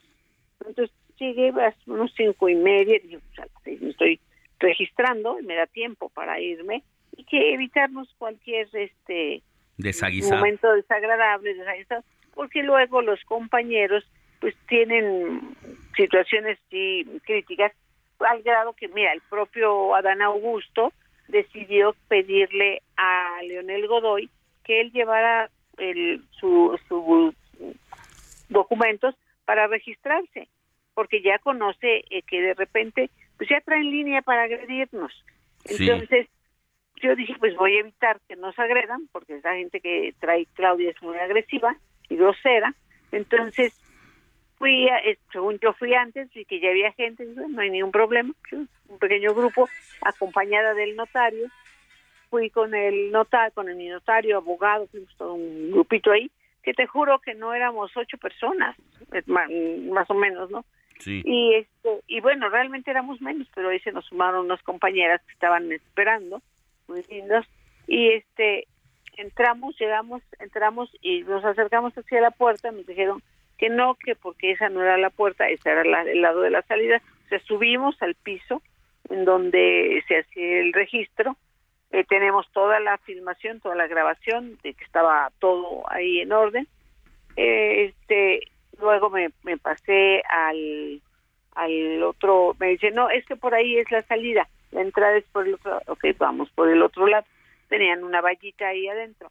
Y salieron varios compañeros de parte de de Mario este estaba el senador Cravioto estaban varios compañeros que salieron a platicar del partido y les dije que sí, que venía a registrarme y que traía mis documentos.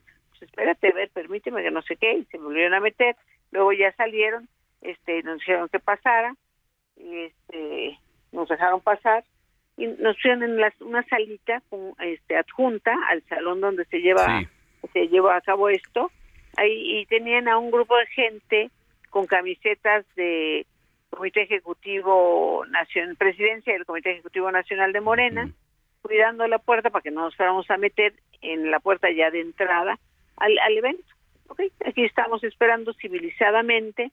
De repente este grupo de compañeros se mete, y los otros compañeros bueno, se asoman para pues para ver cómo está todo el tema y dicen, ya, se fueron y huyeron por la puerta de atrás. Para que no se O sea, registrara. Qué vergüenza, yo de veras pienso esto, digo, qué pena. Yo siempre doy la cara, a quien sea. Y si al enemigo le das la cara, pues más a un amigo. Claro. Pero imagínate que ni siquiera tengan el valor civil de darte la cara y salgan huyendo como, como bandidos. Y luego Mario Delgado de una forma burlona, porque lo vi en la televisión, en las noticias, diciendo, ay, ahí está, de veras. Ah, sí, vamos a ver, pero burlándose, se notaba claramente que estaba burlando. Y además haciéndose como que no estaba enterado cuando todos Claro. los de habían salido a, a, a, a- a saludarme, a ver de qué se trataba, volverme. Digo, por favor, es muy insultante, majadera y además muy primitiva la forma en la que están haciendo las cosas. Entonces, ¿acudirá o no acudirá la autoridad correspondiente para impugnar? Por supuesto que voy a acudir a defender mi derecho constitucional de votar y ser votada y a defender la posición que debemos tener las mujeres. Hablan de hay tiempo de mujeres, tiempo de mujeres y ciérrales la puerta a las mujeres. Entonces, ¿qué creen que en este país solo existe una mujer o que Morena solo cuenta con una mujer? Eso de verdad es muy insultante, es muy retrógrada Sí. y, y de verdad habla muy mal. ¿Cuándo lo hará y será ante el INE? Pues hoy voy a evaluar todo esto para saber lo que tengo que hacer. Muy bien. Le mando un abrazo, diputada, y mucha suerte. Que tenga buen fin de semana. Gracias igualmente para ti, para todo tu auditorio. Un abrazo, un excelente fin de semana y que sepan que Morena no es lo que ayer se presentó. Morena tiene gente valiosa, Morena tiene principios, tiene valores y sí lucha por la equidad y yo no voy a- a darme por vencida por estas majaderías. Bueno, muchas, muchas gracias. Hasta luego. Vamos. Lo de las. Comparte tus comentarios y denuncias en el WhatsApp del informativo fin de semana. Escríbenos o envíanos un mensaje de voz al 55 91 63 51 19. Vámonos con mensajes, Moni Reyes. Por supuesto, 55 91 63 51 19 nos escribe desde McAllen, Texas, Laredo Smith y nos dice, no soy misógino, pero la señora Sheinbaum está haciendo puras promesas irrealizables. El poder de la política es la ignorancia del pueblo. Muchas gracias, vámonos con otro más. En este momento les digo que muy buenos días desde Guadalajara, que tengan excelente sábado. Gracias. No pone su nombre, pero muchísimas gracias.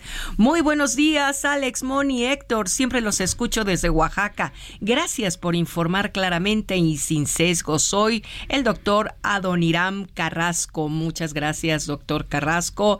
Y pasamos también a otro mensaje desde Guadalajara. Luis Ordorica nos dice, muy buenos días, bendecido sábado para todo el equipo, excelente programa. Todos los sábados los escucho saliendo del trabajo.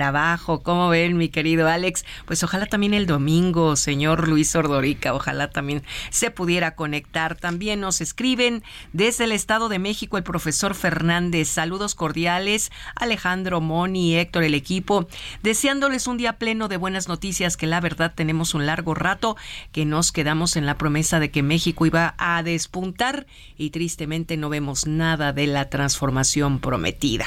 Gracias por su comentario, profesor Fernández. Y también tenemos más mensajes. ¿Cómo ves, Alex? ¿Seguimos? Uno O- Uno más. Uno más. Buenos días. Saludos desde un rinconcito de Chiapas. Soy su servidor Manuel Antonio Gordillo Marina. Radio Escucha Frecuente. Bueno, pues gracias. Síganos eh, escribiendo, pónganse en contacto con nosotros porque al ratito seguimos leyendo sus mensajes. Alejandro Sánchez y el informativo Heraldo fin de semana.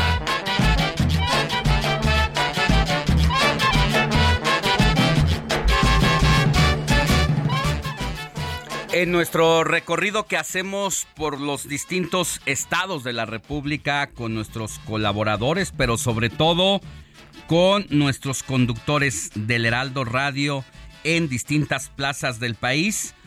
Ahora vamos con Judith Díaz, conductora del Heraldo Radio Yucatán, quien nos tiene información relevante y a quien usted puede escuchar todos los días de 3 a 4 de la tarde y luego de 9 a 10 de la noche allá en el Heraldo Radio Yucatán por el 96.9 de FM. Querida Judith, muy buenos días.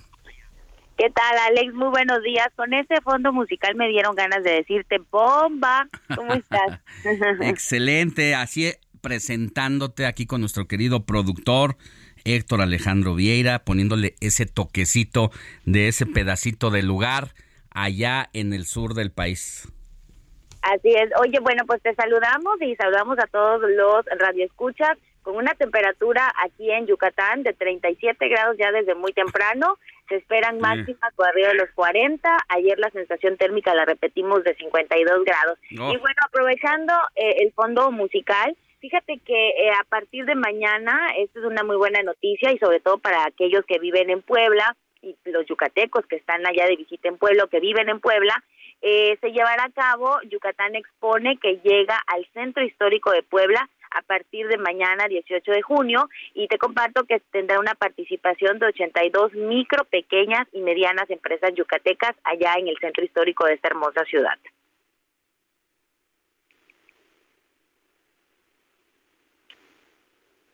escuchas? ¿Nos escuchas? ¿Ahí me escuchas? Sí, ahí ya te escucho. Y bueno, pues esto, eh, de acuerdo con toda esta exposición que habrá, será desde el antiguo parque, eh, del antiguo barrio del Carmen, de la ciudad de Puebla. Y bueno, pues el día de ayer se llevó a cabo esta visita también por parte del gobernador del estado, se llevó a manera de una presentación antes, hace dos semanas aproximadamente, se presentó Yucatán Expone también, pero en la Ciudad de México y en esta ocasión Yucatán Expone eh, pues estará presente allá en Puebla. Eh, recientemente, ya te decía yo acerca del Zócalo de la Ciudad de México, fueron 850 mil asistentes y bueno, hubo personas de Durango, Jalisco, Chihuahua, en donde pues se sorprendieron de toda esta muestra que hubo, tanto gastronómica como artesanal. Y bueno, en este recorrido sigue Puebla y posteriormente Yucatán Expone estará en Querétaro y en el Estado de México. ¿Qué te parece?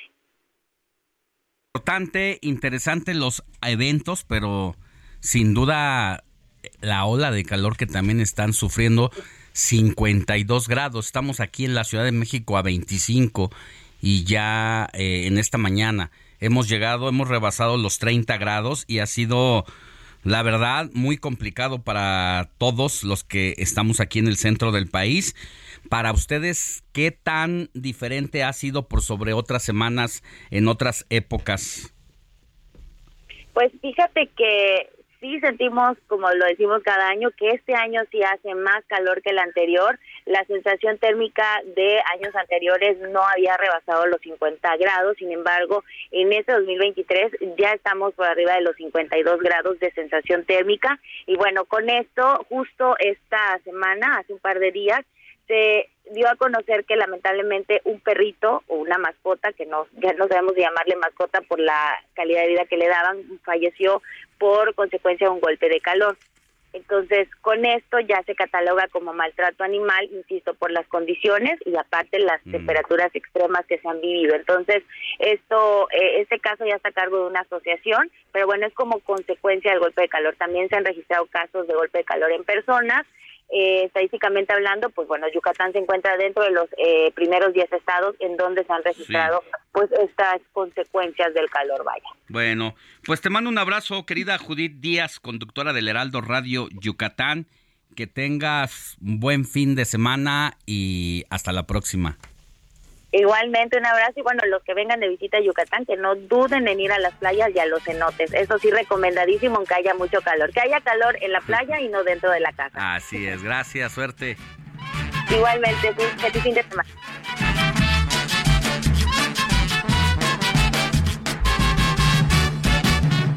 Alejandro Sánchez y el informativo Heraldo fin de semana. 8 de la mañana con 48 minutos hora del centro del país. Y ya que hablamos de esta contundente tercera ola de calor, pues dicen los expertos que todavía nos falta una cuarta ola, que las, las cosas no están fáciles porque pues todavía habrá otras semanitas más, todo lo que es julio es probable que sigamos padeciendo este calor. Especialistas de la UNAM aseguran que los modelos estadísticos más fuertes apuntan a que a inicios de julio se va a producir la otra ola de calor similar de similar magnitud a la que estamos padeciendo. Aunque eh, se admite que se trata de un pronóstico atrevido que no tendrá más certeza hasta finales del mes en curso. La autoridad de la Universidad Nacional Autónoma de México, Grupo de Interacción Micro y Mesoescala, que es el grupo que hace estos estudios, afirma que además de los impactos en la salud humana, como la deshidratación y golpes de calor que llegan a ser mortales, sobre todo en infantes y adultos mayores, también se observa en la agricultura, por daños a los cultivos recién germinados. Y mire, una de las cuestiones por las altas temperaturas es que se reporta el incremento de diferentes productos. Los hielos, obviamente, el agua embotellada, las gaseosas, eh, incluso los ventiladores, con ello la energía eléctrica. Pero ¿qué le cuento? Que también el incremento de la cerveza ha llegado hasta 80%. Agradezco que esté en la línea telefónica a Cuauhtémoc Rivera. Él es presidente de la Alianza Nacional de Pequeños Comerciantes para tratar este tema. Cuauhtémoc Rivera, muy buenos días. ¿Cómo le va? Tenemos problemas en la comunicación con Cuauhtémoc Rivera.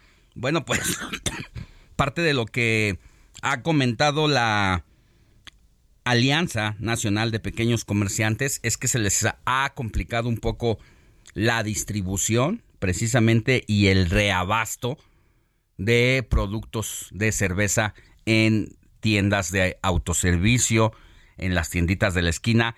Ahora sí, Cuauhtémoc Rivera, muy buenos días, ¿cómo está?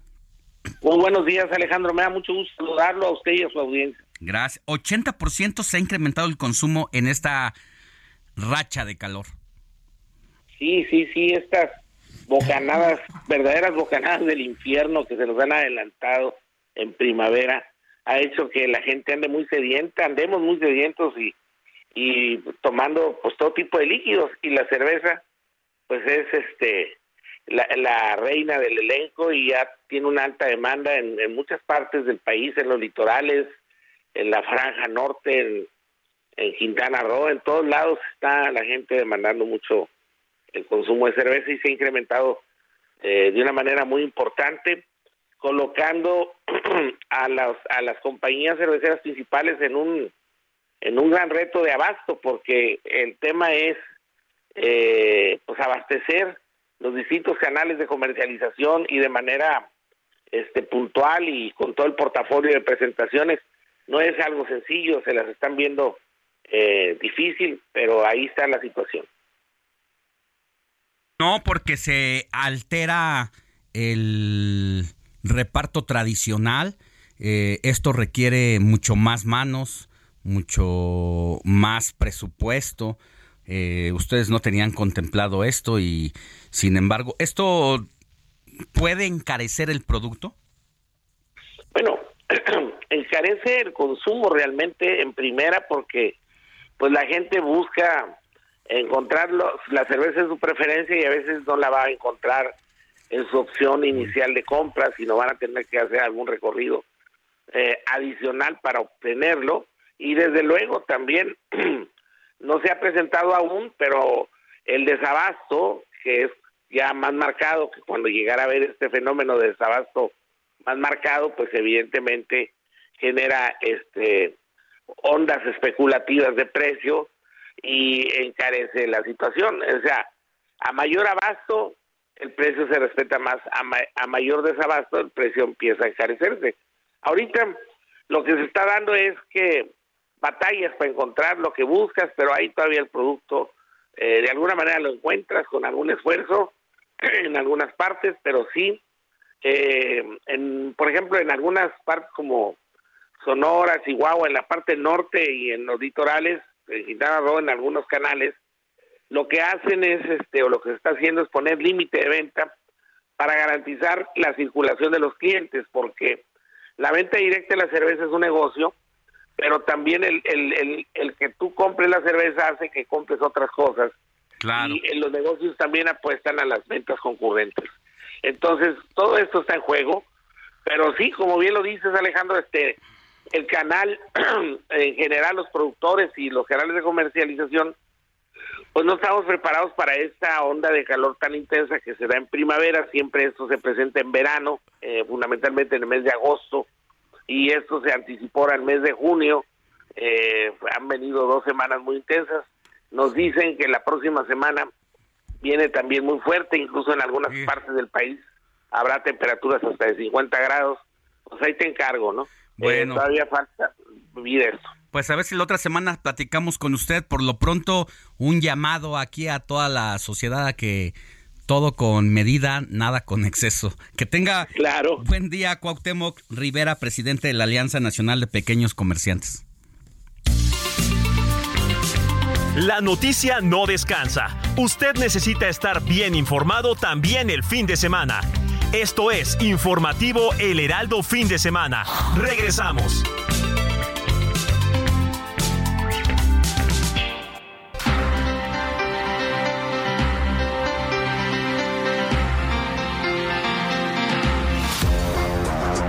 Deportes con Luis Enrique Alfonso.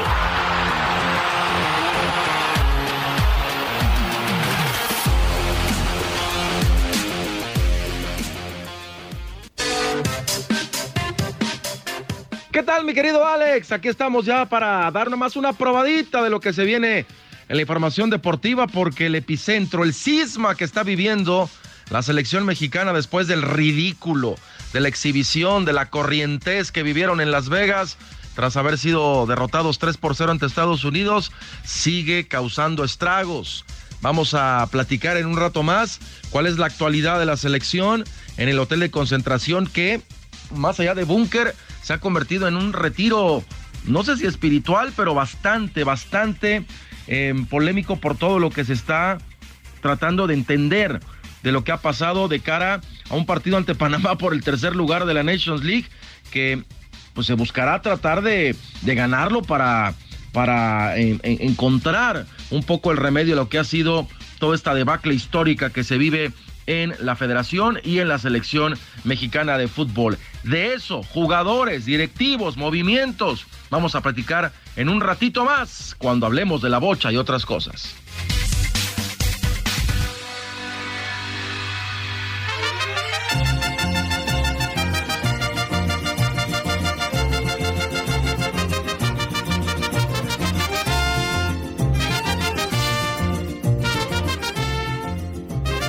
Seguimos en nuestro recorrido por la República Mexicana con nuestros conductores del Heraldo Radio en distintas plazas del país. Y ahora hacemos base en Guadalajara, Jalisco, donde usted puede escuchar todos los días de 3 a 4 de la tarde por el 100.3 de FM allá en la Perla Tapatía, Amafalda Warrior titular del el noticiero Heraldo Radio Jalisco. Y hoy está con nosotros para darnos toda la agenda política de su entidad, no sin antes también decirnos, querida Mafalda, que Jalisco llega a sus 200 años, sus primeros 200 años. Muy buenos días, ¿cómo estás? Buenos días, Alex. Muy bien, gracias. Un saludo para ti y todas las personas que nos escuchan. Así es, ayer, 16 de junio, fue el día oficial la celebración de los 200 años de Jalisco. Y bueno, el gobierno del estado aventó la casa por la ventana, hizo varias actividades en distintos puntos del estado, pero principalmente en el área metropolitana de Guadalajara, un concierto masivo como los que parece ya están de moda entre los gobernantes para congraciarse con la gente. En esta ocasión los invitados especiales fueron Los Ángeles Azules, que estuvieron en el Parque General Luis Quintanar, recientemente bautizado así, antes se llamaba Parque de la Solidaridad. Y bueno, en este marco de festejos, el gobernador Enrique Alfaro dio algunas declaraciones en torno al futuro político. La semana pasada, Alex, comentábamos sobre este encuentro que tendría con Dante Delgado, el dirigente nacional de Movimiento Ciudadano, donde aparentemente se definirían algunas situaciones rumbo a 2024. Bueno, pues el gobernador dice que será hasta el 14 de julio cuando se lleve a cabo una asamblea nacional de este partido, cuando ya esté definido él en sus aspiraciones. Algo que llama la atención es que mencionó que tanto él como Luis Donaldo Colosio, el alcalde de Monterrey y el gobernador de Nuevo León, Samuel García, están de acuerdo en que los tres se apoyarán mutuamente, independientemente de las aspiraciones de cada uno, porque están concentrados en un proyecto general. Así que veremos de qué se trata esto y cómo llega entonces al 14 de julio el gobernador, porque acá en Jalisco la situación sigue en las mismas condiciones que ya hemos hablado en otras ocasiones. Las desapariciones están a la orden del día, igualmente los homicidios. Esta semana apenas entregaron los restos de dos de los jóvenes que desaparecieron, eh, que trabajaban en este presunto call center. Tuvimos en un caso muy sonado en la región norte, colindante con Zacatecas, donde un empresario ganadero desapareció y después fue encontrado muerto junto con su eh, trabajador. Y bueno, te digo, las desapariciones no paran, igual un trabajador del Poder Judicial de la Federación. Por otro lado, Alex, brevemente te platico también que esto que está ocurriendo en el Partido Morena, eh, su proceso interno está generando un efecto dominó también en las entidades. Es el caso de Jalisco, donde varios grupos de Morena pues ya están también dispuestos disputándose el apoyo a las corcholatas. Y acá, por ejemplo, hay dos grupos muy bien definidos que están queriendo pues la paternidad de la organización de los eventos con Adán Augusto López, que será el primero que visitará Jalisco el próximo lunes, estará en Puerto Vallarta y también aquí en Guadalajara. Se trata del coordinador de los diputados morenistas, José María Martínez, y también del regidor eh, coordinador de esta fracción en Guadalajara, Carlos Domelí, ex candidato a gobernador. Así que veremos quién tiene la bendición de esta corcholata, porque parece que se le están peleando estos dos grupos. Ya, ¿y quién de allá de Morena jala con Claudia Sheinbaum, Marcelo Ebrard? Pues mira, con Marcelo Ebrar está bien definido, incluso estuvieron con él en la presentación, eh, en las varias presentaciones que ha tenido, primero con las propuestas que hizo a la dirigencia nacional y luego con su registro, Fabio Castellanos, y también Hamlet García, Hamlet diputado federal, eh, bueno, ambos diputados federales, y se les tiene muy bien identificados eh, este apoyo que eh, han manifestado a Marcelo Ebrard. Hay una corriente del Partido Verde que también ha manifestado su apoyo a Marcelo Ebrard y lo que nos llama la atención es que recientemente una de las mujeres eh, diputada federal del Partido Verde que ya había manifestado su apoyo a Marcelo Ebrard, pues recientemente ha cambiado de opinión y ahora se le ha visto apoyando a Claudia Sheinbaum. Así mm. que, bueno, ahí se irán moviendo seguramente las aguas como se ha hecho no solamente a nivel nacional, eh, tú bien sabes, también en los estados eh, pues según como vayan ganando preferencias los candidatos seguramente o los precandidatos aspirantes, será como también acá internamente se vayan moviendo. Oye, y antes del suicidio de el licenciado Padilla, eh, Raúl Padilla, eh, estaba la visita periódica de Claudia Sheinbaum allá a la Universidad de Guadalajara y fue bien recibida en distintos campos. ¿Qué va a pasar ahora? ¿Se sabe para dónde va a apostar la Universidad de Guadalajara? ¿Con qué aspirante? Eso será muy importante, Alex, porque de hecho se mencionaba que Adán Augusto sería recibido también por eh, parte de la comunidad universitaria en este primer encuentro. Así que, bueno, pues estaremos al pendiente de cuáles sean los mensajes que se envíen, ya sea directos o indirectos. Lo que ha dicho el rector, por lo menos de forma personal, es que él efectivamente ya se bajó de la contienda, independientemente de que las encuestas lo están eh, favoreciendo y, y le dan buenos números recientemente se han publicado algunas en diarios locales y pues él ya insiste en que no, no participarán en el 2024, pero veremos a dónde se enfoca todo este apoyo de la comunidad, de la estructura universitaria que ha pues dado buenos frutos anteriormente con las alianzas que ha tenido en otros partidos políticos.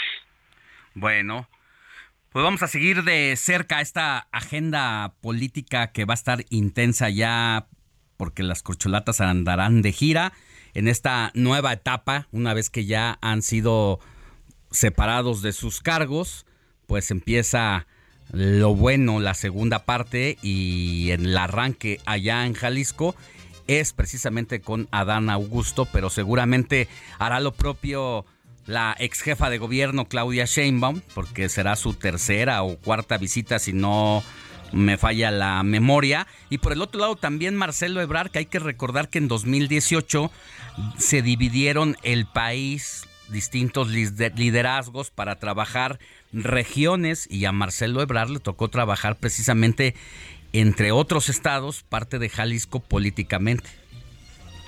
Sí, de hecho, pues es quien, según la opinión pública, sería mejor visto de todas las corcholatas, porque tú sabes que acá en Jalisco, pues hay un, una gran parte del electorado que todavía es eh, anti-Morena o anti-proyecto López Obrador, así que eh, veremos si esto le reditúa a Marcelo Ebrard, que te digo, es quien, quien se perfila como el más alejado en este sentido, pero eh, bueno, pues sin dejar de tomar en cuenta que sigue siendo parte de Morena, ¿no? Bueno. Te mando un abrazo eh, y estamos atentos para escucharte todos los días de 3 a 4 de la tarde por el 100.3 de FM allá en Guadalajara, Jalisco. Muchísimas gracias. Igualmente, Alex. Cuídate mucho. A ustedes.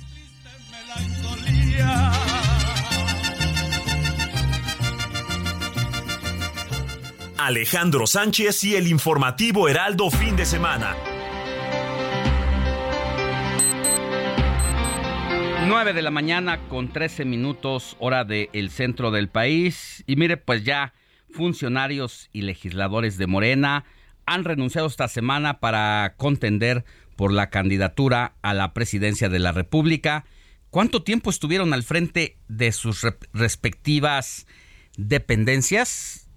Esta información nos la preparó nuestra compañera Georgina Monroy. Adelante, Georgina.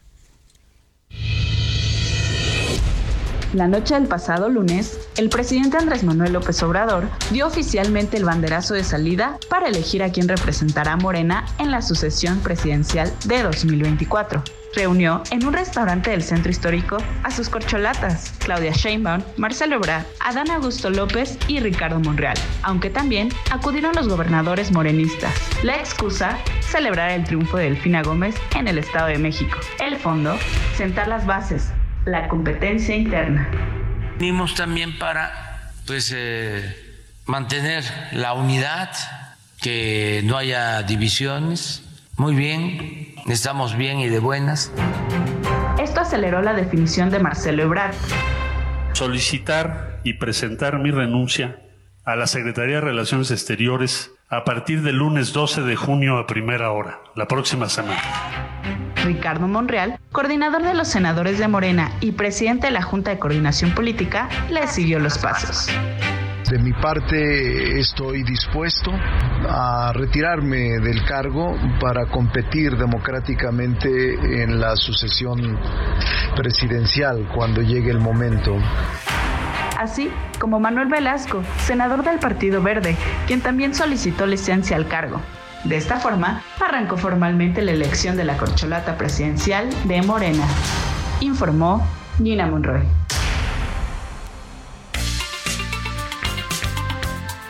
Sigue a Alejandro Sánchez en Twitter arroba Alex Sánchez MX.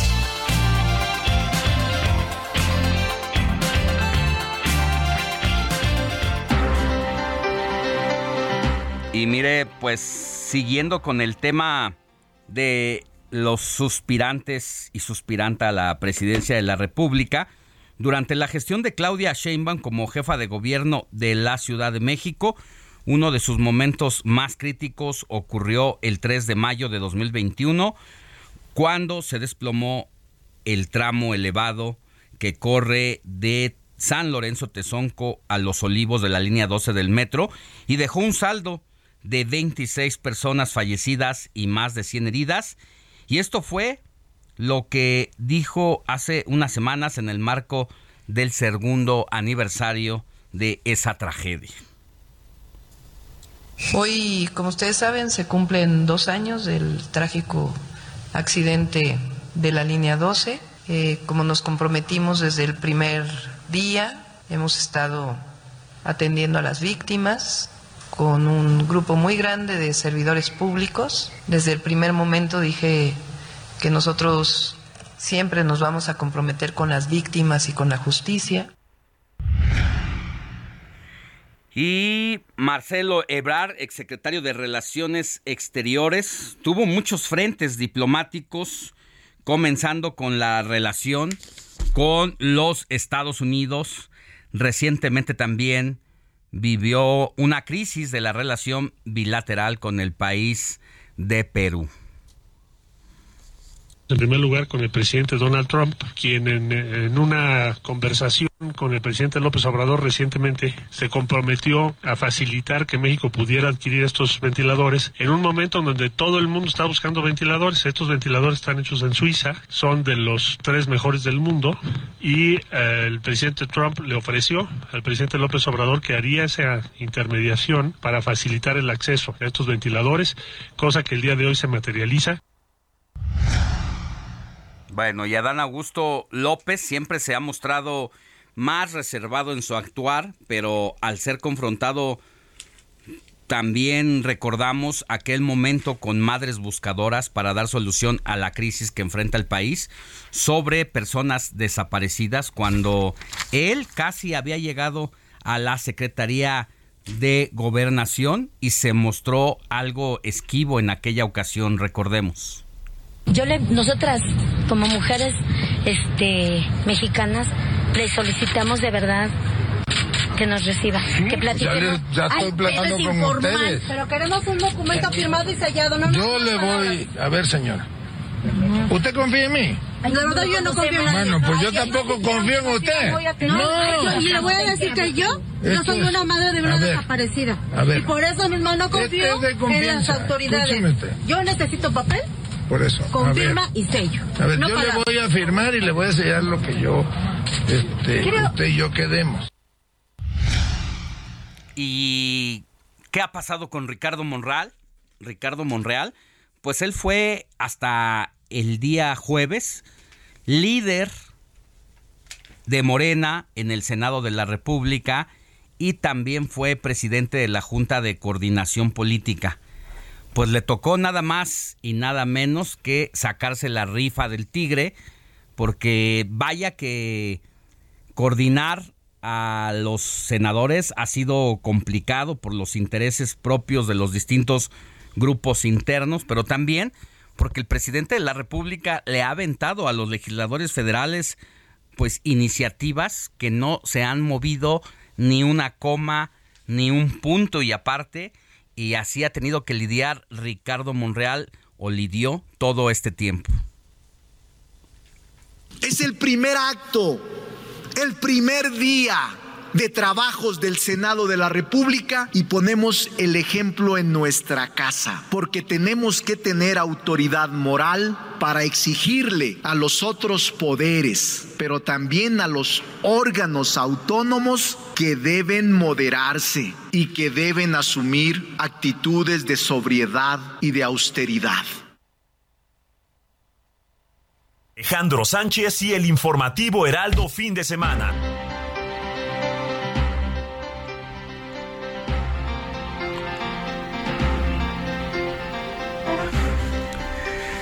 Vámonos hasta los Estados Unidos con nuestro compañero y colaborador Juan Guevara, quien nos tiene la agenda de lo que está pasando en los Estados Unidos. Y vaya que hay información, querido Juan. Trump fue noticia esta semana, el primer presidente que está siendo juzgado por eh, llevarse documentos que pertenecían al gobierno de la Unión Americana. Buenos días. Buenos días, Alex. Buenos días a todo nuestro auditorio. Así es, fíjate que eh, en los Estados Unidos se están debatiendo varias cosas que son interesantes. Primero, pues sabemos perfectamente bien que eh, el, expresidente Donald Trump pues fue, es el único presidente de la historia que ha sido juzgado de manera política dos veces y tiene eh, dos juicios criminales en su contra. Ahora, la pregunta de todos nosotros es, ¿le ha afectado o no? Yo te puedo decir que hasta el día de ayer las encuestas siguen dando los siguientes resultados. Bueno, primero, que el 59% de los republicanos siguen apoyando a Trump si fueran las elecciones el día de hoy. De hoy. DeSantis, que es el, el, um, el uh, gobernador de Florida con 14%, Mike Pence con el 8%, Nikki Haley el 8%. Y de ahí, bueno, prácticamente, prácticamente eh, es lo que estamos viendo. Ahora, si fueran las elecciones en este momento, que también es algo muy interesante, eh, Trump contra Biden, estaríamos hablando de que en este momento Trump lleva el 45% de la probabilidad electoral contra el 39% de Biden. Entonces, los escándalos que han sucedido en esta semana y en semanas anteriores han ayudado a Trump a la narrativa que es, bueno, pues un eh, mártir político, que esto es una cacería de brujas, y al final del día el país está respondiendo a esto. Y esto es interesante porque tiene repercusiones no solamente en los Estados Unidos, sino tiene repercusiones para México. El, eh, la, se ha exacerbado muchísimo la posición republicana en contra de México y en contra de los eh, migrantes ilegales.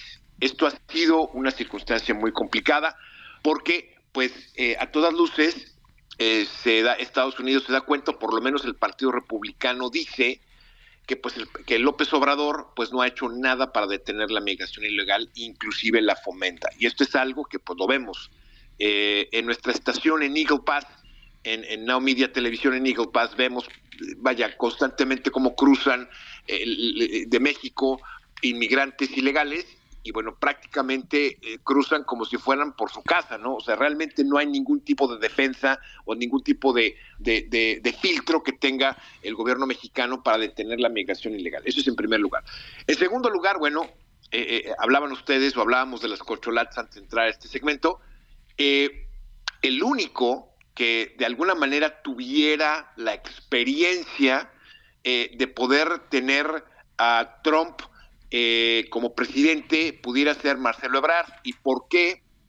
Porque sabemos perfectamente bien que cuando AMLO fue eh, el regente de la Ciudad de México y Ebrard estaba con él, bueno, pues tuvieron acercamientos con Trump y, tuvieron acercamientos con el, que fue el regente de la Ciudad de Nueva York, ¿de acuerdo? Eh, para, pues, de alguna manera minorar el crimen en la Ciudad de México. Entonces, López Obrador y Trump se conocen desde hace tiempo, Ebrard conoce a Trump, lo conoce bien, y pues de alguna manera tuvieron acercamientos eh, a través de Marcelo Ebrard con la administración del presidente Trump como para que le, le bajara un poquito de, intensidad al tema político. Entonces, los demás, los demás morenos, los demás de Morena, realmente no tienen la capacidad de poder ponérsele a Donald Trump al brinco, por lo menos es lo que se ve desde los Estados Unidos. Y al, y al día de hoy lo que vemos es que sean peras, sean manzanas, con juicio político, con actitudes criminales, eh, pues Donald Trump pudiera ser al día de hoy, o es el más probable que sea el presidente de los Estados Unidos con una, mm. con una reelección o con un, con un, nuevo término, que bueno, que ya vimos que está exacerbando eh, la, la, migración, ilegal. Sí, pues le están haciendo la campaña, querido Juan Guevara. Muchas gracias y nos escuchamos la siguiente. Estamos pendientes, gracias a ustedes. La noticia no descansa. Usted necesita estar bien informado también el fin de semana. Esto es Informativo El Heraldo Fin de Semana. Regresamos.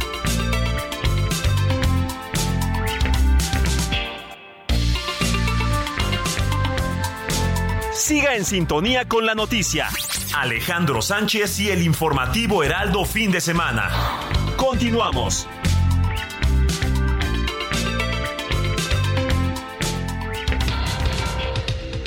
El Portazo, la columna de Rafael Cardona.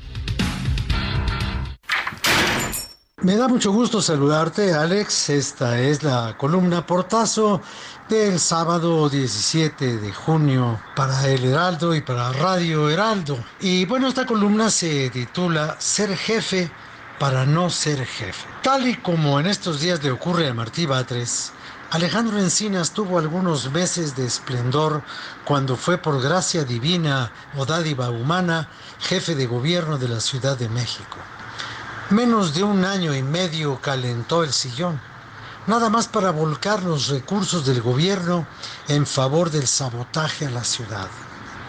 Ese sabotaje, obviamente, fue el plantón Zócalo Reforma de Andrés Manuel López Obrador en protesta por el imaginario fraude cometido por Felipe Calderón en el 2006. La ocupación urbana fue favorecida por Alejandro Encinas, quien dispuso todos los medios para hacer posible la protesta. No gobernó para los capitalinos, lo hizo en su contra. Pero esa docilidad de Morrongo tuvo sus recompensas. Hoy se le encarga la Secretaría de Gobernación, dependencia del Ejecutivo maltratada desde el principio de la Cuarta Transformación, hasta convertirla en una oficina de cuarta, al frente de la cual lo mismo da una dama florero o un corcholato de lenta maduración. Ahora, un subsecretario de Derechos Humanos, impulsor sin pruebas del encarcelamiento de Jesús Murillo Caram, el más notable de los presos políticos contemporáneos. Por cierto, y al margen, a la mitad de una indagatoria con jornadas de investigación de 20 o más horas durante semanas, cuando el múltiple crimen de Iguala, Murillo dijo, ya me cansé, le cayeron a palos. Hoy ese mismo cansancio se lo restriega a Claudia, dedito amenazante Sheinbaum, a Alfonso Durazo, porque dice que la irrespetan con el piso parejo y nadie se da cuenta. Pero el caso de Alejandro Encinas, hoy encargado del despacho de gobernación, es notable. Su carrera política es la de un corcho, solamente flota, lo cual resulta conveniente para una secretaría cuya importancia de antaño es exactamente eso, cosa del pasado. El caso de Batres también merece observación. Formado en el ala dura e intransigente de una izquierda fanatizada, Batres ha ocupado muchos cargos importantes en esa corriente. Y lo de corriente no es adjetivo. Coordinó la Asamblea de Representantes, fue dirigente del PRD en la Ciudad de México y Marcelo Ebrard cuando era jefe de gobierno lo echó de la Secretaría de Desarrollo Social por el desbordado e ilegal activismo para Morena desde el gobierno. Luego se incrustó en el Senado, donde mantuvo una ríspida relación con Ricardo Monreal y después llegó a la Secretaría de Gobierno, donde hizo sentir la mano dura hasta con los alcaldes de oposición. Hoy comparte el cargo con Omar García Harfush, quien lo cercará, y la secretaria de Finanzas, Lucelena González, quien lo vigilará. Lo hicieron jefe para que no fuera jefe.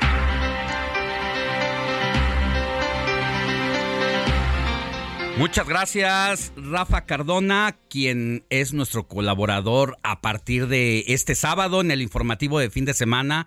Tendremos el gusto de transmitir su portazo aquí en el micrófono de El Heraldo Radio por el 98.5 de FM. Gracias, don Rafa. Vámonos a más información.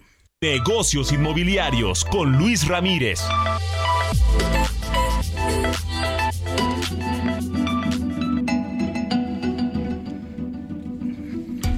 Mi querido Luis, muy buenos días.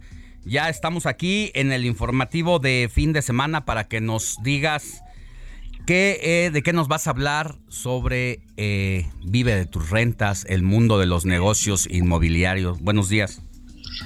Querido Alex, me da muchísimo gusto saludarte, muy buenos días y bueno, pues eh, ahora está justamente muy en boga pues este término que plasmamos, por cierto, aquí en mi programa, vive de las rentas, todos queremos vivir de las rentas, pero bueno, hay que diversificar. Lo primero que tenemos que entender es que para poder vivir de las rentas hay que tener diferentes activos en diferentes lugares, o sea, no tener una sola propiedad eh, de la que vivas de las rentas. Y claro, me refiero a diferentes lugares. Eh, por supuesto, podemos tener una casa, no sé, en la Ciudad de México y otra quizá en, Tulum, donde podamos rentar, o en, o en Cancún, y de paso poderla aprovechar. Pero la diversificación va mucho más allá cuando amplías tu portafolio para realmente poder vivir de las rentas, eh, pues yo siempre recomiendo tener al menos cinco inmuebles, aunque por supuesto siempre es bueno ir haciéndote de uno o dos al año, depende de tus ingresos, pero es que si aprendes, si aprendes a cómo esos mismos primeros inmuebles que compres pueden darte para comprar otros y luego aprendes a cómo financiarte con dinero del banco, use bank's money, como decimos siempre en mi programa, bueno, pues puedes hacer que esa responsabilidad de comprar un inmueble eh, y, de, pagar la mensualidad se traslade al inquilino. Como cuando alguna persona me pregunta, querido Alex, y me dicen, oye, tengo un millón de pesos para comprar un inmueble, y entonces empiezan a buscar un millón de pesos para comprar ese inmueble. Yo les digo, bueno, tienes un millón de pesos y tienes entonces el enganche para tres inmuebles o quizá para cuatro, habrá que ver. Y claro, usando el dinero del banco puedes comprarte con ese millón en lugar de un, inmueble de un millón de pesos o con valor de un millón de pesos puedes comprar tres o cuatro y apalancándote el dinero del banco. Es una deuda buena las hipotecas. Pero ahora mismo estas semanas ha estado muy en boga el hecho de que el dólar esté muy barato. Cerramos la semana muy pegados a los 17 pesos y lo mismo con el euro. Y justo yo te saludo desde España, donde mi empresa vive las rentas España eh, tenemos varias eh, propiedades aquí en Valencia, por ejemplo, en Madrid, donde déjame decirte que también como extranjero, a algún mexicano, eh, o a todos los mexicanos prácticamente, les pueden dar un crédito, claro que tengan un buen historial, y dando un 20 o un 30% de enganche aquí en España, pero lo mismo en los Estados Unidos. Entonces, es el momento de invertir y diversificar en euros y o dólares querido Alex, porque, caray, están en un muy buen precio y no tienes que pensar en comprar una propiedad de 100 mil euros que, que, o 150 mil euros, que equivale a 2 o 3 millones de pesos, pero en ese momento es mucho menos, sino solamente en el 20 o 30% de enganche. Y te confirmo que aquí en España y o en Estados Unidos puedes dar el 30% de enganche y el resto lo pagas eh, con crédito hipotecario. Y lo mejor es que hay empresas como la mía, aquí Viverrent España o Viverrent USA, donde también tenemos sede en Estados Unidos, y pues nos encargamos de la administración, caray, entonces no tienes nada que hacer más que esperar a cobrar cada mes tu renta. Yo te pongo un ejemplo muy rápido. Aquí en España, eh, a nivel personal, yo tengo algunos pisos, como le llaman aquí, o departamentos, por los que pago más o menos 130 euros de mensualidad, pero los rento en 550. Y ya pagando los impuestos y tal, además de los impuestos, la mensualidad, me quedan más, bueno, pago 200 global, eh, incluso previendo algún desperfecto, pues me terminan quedando entre 350 y 400 euros por cada piso. Y estos créditos son créditos a tasa fija. Entonces, hay que perder el miedo y hay que escuchar mi programa y sobre todo invito a tu audiencia a que me sigan porque les damos información sobre cómo invertir en México, en todo México, y también, por supuesto, en estos lugares con altas rentabilidades y dejar que las propiedades se pagan solas, para que con el paso del tiempo realmente puedas vivir de las rentas. Así es de que, Alex, invito a tu audiencia a que me hagan favor de seguirme y escribirme ahora mismo a las redes sociales. Me encuentran en Facebook, en Twitter, en Instagram. Ahora voy a decir cómo me encuentran, pero a los que me escriban les voy a mandar un ebook con mucho gusto, sin costo, en el que les platicaré cómo invertir aquí en España o en Estados Unidos. Y recordar que me pueden escuchar también aquí a través de la frecuencia de El Heraldo, hoy sábado, 4 de la tarde, Vive las Rentas Radio y los jueves a las 10 de la noche. Me encuentran en las redes sociales como Luis Ramírez, Mundo inmobiliario, querido Alex. Te mando un abrazote, mi querido Luis, y te escuchamos hoy en punto de las 16 horas por el Heraldo Radio. Que tengas un buen viaje. Gracias, igualmente saludos al estudio. Sigue a Alejandro Sánchez en Twitter, arroba Alex Sánchez MX.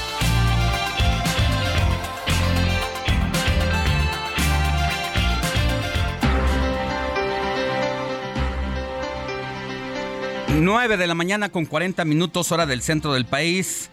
Vámonos de regreso con Israel Lorenzana, quien ya está haciendo sus rounds de sombra ahí en el Zócalo Capitalino, en este evento que busca imponer nuevo récord allá, pues con esta clase masiva de boxeo impartido por grandes glorias del deporte.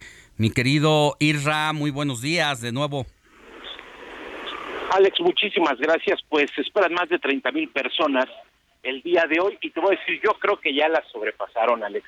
Estamos ubicados aquí sobre 20 de noviembre, un poco a la distancia, porque pues son muchas las personas que están en estos momentos alrededor de la plancha del Zócalo capitalino, prácticamente ya llegan abarcando 20 de noviembre a la altura de Venustiano Carranza, hay un dispositivo policiaco y por supuesto estos arcos que pusieron en las entradas a los accesos al Zócalo capitalino. Se está desarrollando en estos momentos todavía esta clase masiva de box aquí en la plancha del Zócalo. Y fíjate Alex que nosotros nos dimos a la tarea de platicar con algunos de los asistentes a esta clase masiva que están moviendo los brazos, están brincando, están, pues además de hacer ejercicio, están practicando parte de esta pues, clase masiva de box. Vamos a escuchar lo que nos dijeron, Alex. Sí.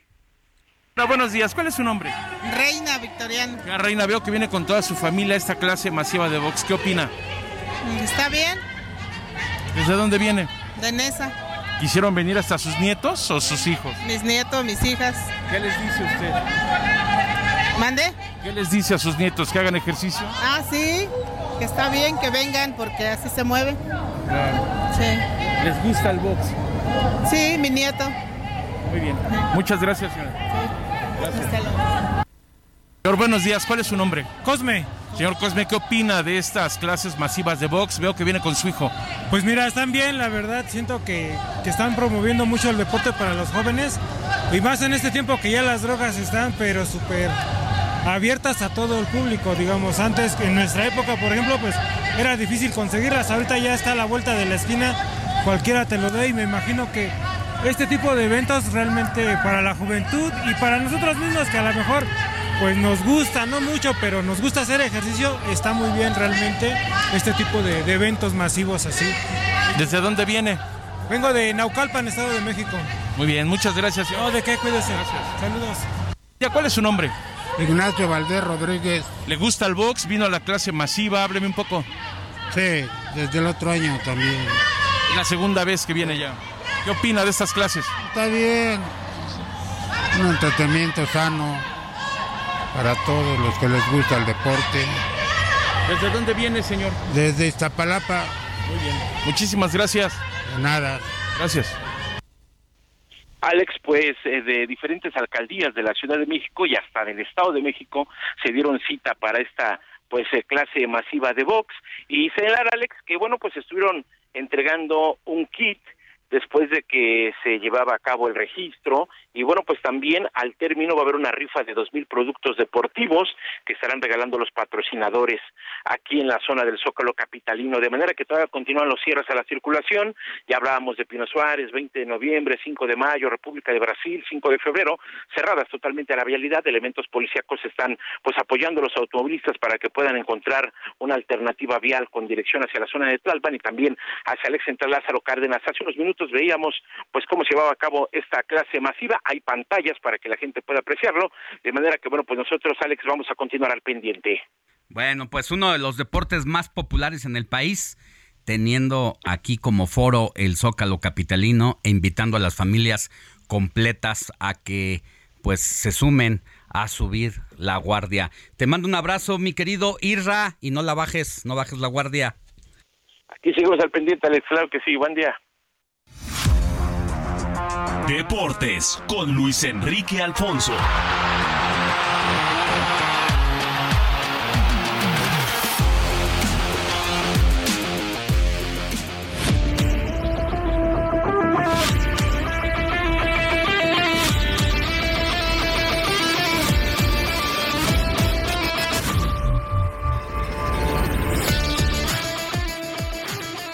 No deberíamos de sorprendernos, mi querido Luis Enrique Alfonso.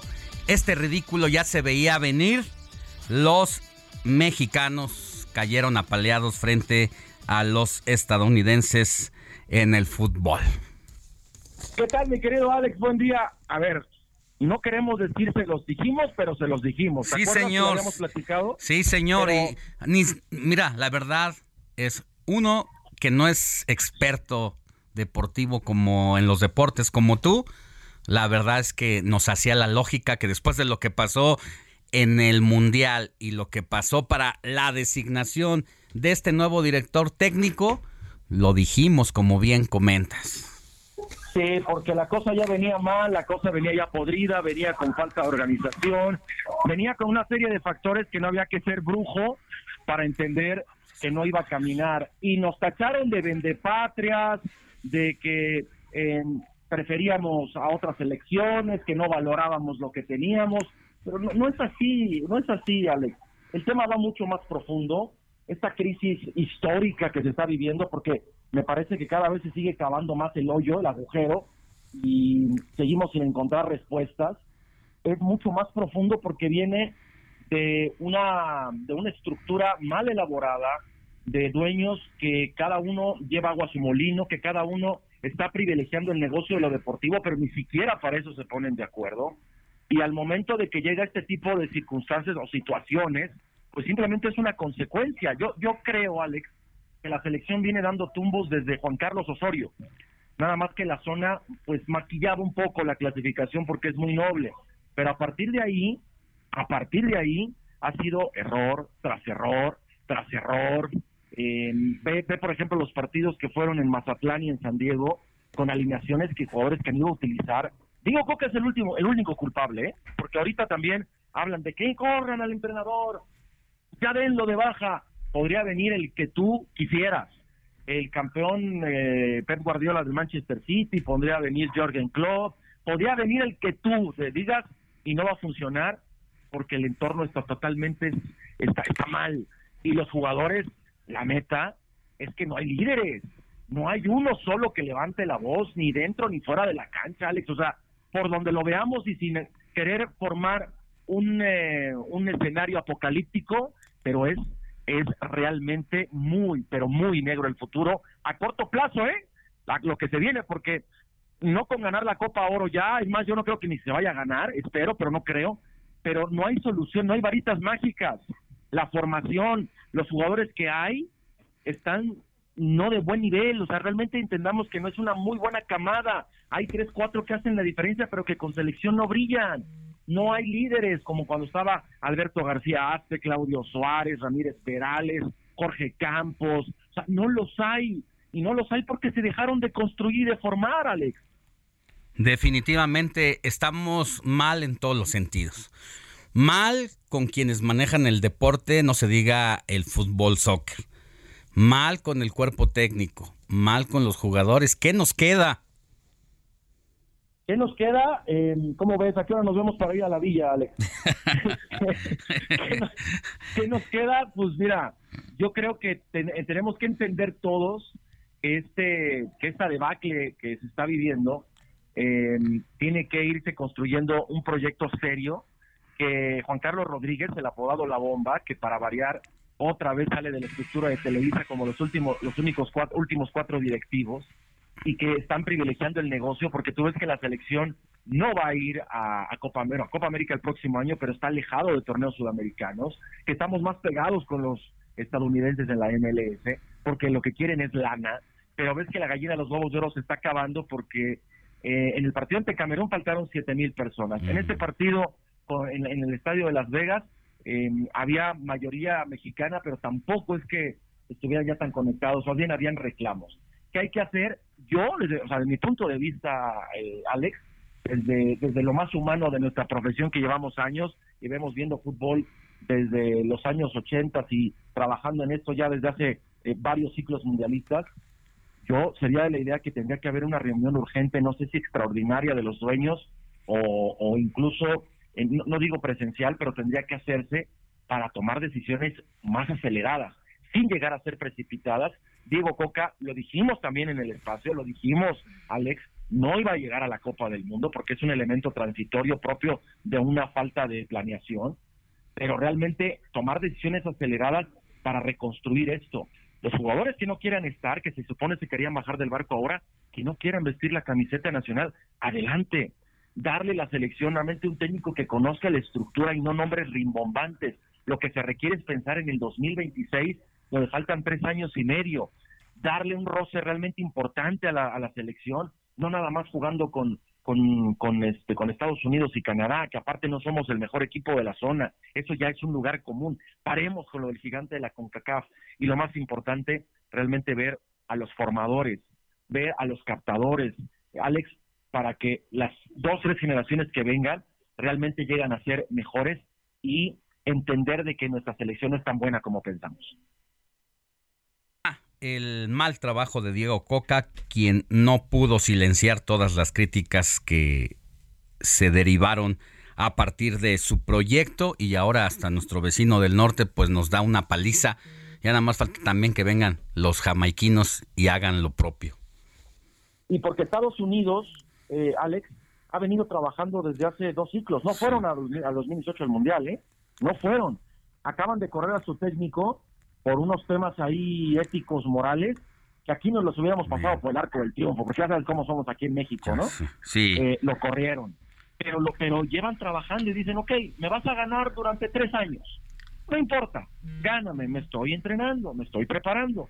Cuando llegue a mi tope, agárrate confesado porque te voy hasta por debajo de la lengua. Y fue lo que ha estado pasando. A Estados Unidos no se le gana desde 2019, Alex. Ya. No se le gana desde 2019. Y estamos ya ah, en, en- en- en terrenos realmente complicados porque tenemos que incluso dejar los medios de comunicación, todos, estos discursos y estos análisis baratos de es que eh, la MLS contra la Liga MX va mucho más allá de ligas Sí. va de que los Estados Unidos mandan jugadores a Europa para que se preparen de manera directa y muchos no pasan ni por la liga. ¿Sabes cuántos jugadores estaban del partido ante Las Vegas de Estados Unidos juegan en Europa? Los que estaban en la cancha que arrancaron el, el partido, 10.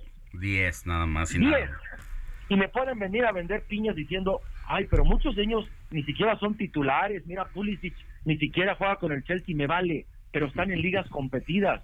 Yo prefiero que estén en Europa, aunque sea comiendo banca, pero aprendiendo, absorbiendo. A un Diego Lainez que viene aquí a darse años de pureza y nada más a justificar su terrible profesionalismo en Europa, ganando un título en, una, en un torneo mediocre como la Liga MX con Tigres, ¿no? Pues tú Pero no- bueno, ya, me, ya me estoy enojando, Alex. Tú no tienes la, tú no tienes la culpa, pero ya me hiciste encabritar también. ¿eh? Te mando un Ya, abrazo, eso- Luis Enrique. Es que encabrítale. Sí, ya, no, sí, ya, ya- ya no voy a poder comer. Ya no se Ya me- ya- ya- enojen. Te mando un abrazo, gracias. Abrazo grande. Hasta pronto. Moni Reyes, ya nos vamos. A, Ay, quítame este, Este encabrinamiento que ok, traigo. ok. Bueno, pues nos dice nuestro amigo renegado, si no queremos a los estudiantes peleándose afuera de las escuelas, pues no debemos de dar clases de box y menos en el Zócalo. No te quité lo enojado, yo lo sé. Pero bueno, pues no existe el término aspiranta, el sufrijo, el surfijo ente habla del ser, es aspirante, presidente, competente. Ya Esto ves. es para nuestro bre- breviario cultural. Y bueno, tenemos más, pero ya nos vamos. Así es Uno que más, muchísimas uno gracias. más. Uno más, uno más. Aquí tenemos uno más que nos escribe Lourdes Almanza desde Gracias. Cuautitlán. Muchas gracias y habla referente Bueno. a la señora J. Poleski. Bueno, Bueno, pues gracias, Moni a Reyes. Nada más recordarles que hoy va a Jalisco Adán Augusto López, el lunes va a Oaxaca Claudia Sheinbaum, el lunes aquí en la Cuauhtémoc, en la Ciudad de México, Ricardo Monreal y Marcelo Ebrard está por definir. Y en información de última hora, antes de irnos ya, a un año de prisión preventiva quieren vincular a la jueza Angélica Sánchez Hernández, De quien del Veracruz y quien se dice es una perseguida política del gobernador al capturarla contra todas las de la ley aquí en la Ciudad de México. Gracias, Moni. Gracias, hasta mañana. Gracias a toda la producción. Hasta la próxima. Heraldo Media Group presentó Alejandro Sánchez y el informativo Heraldo fin de semana. La información y el entretenimiento que usted necesita para estar enterado también en su descanso. Por el Heraldo Radio, con la H que sí suena y ahora también se escucha.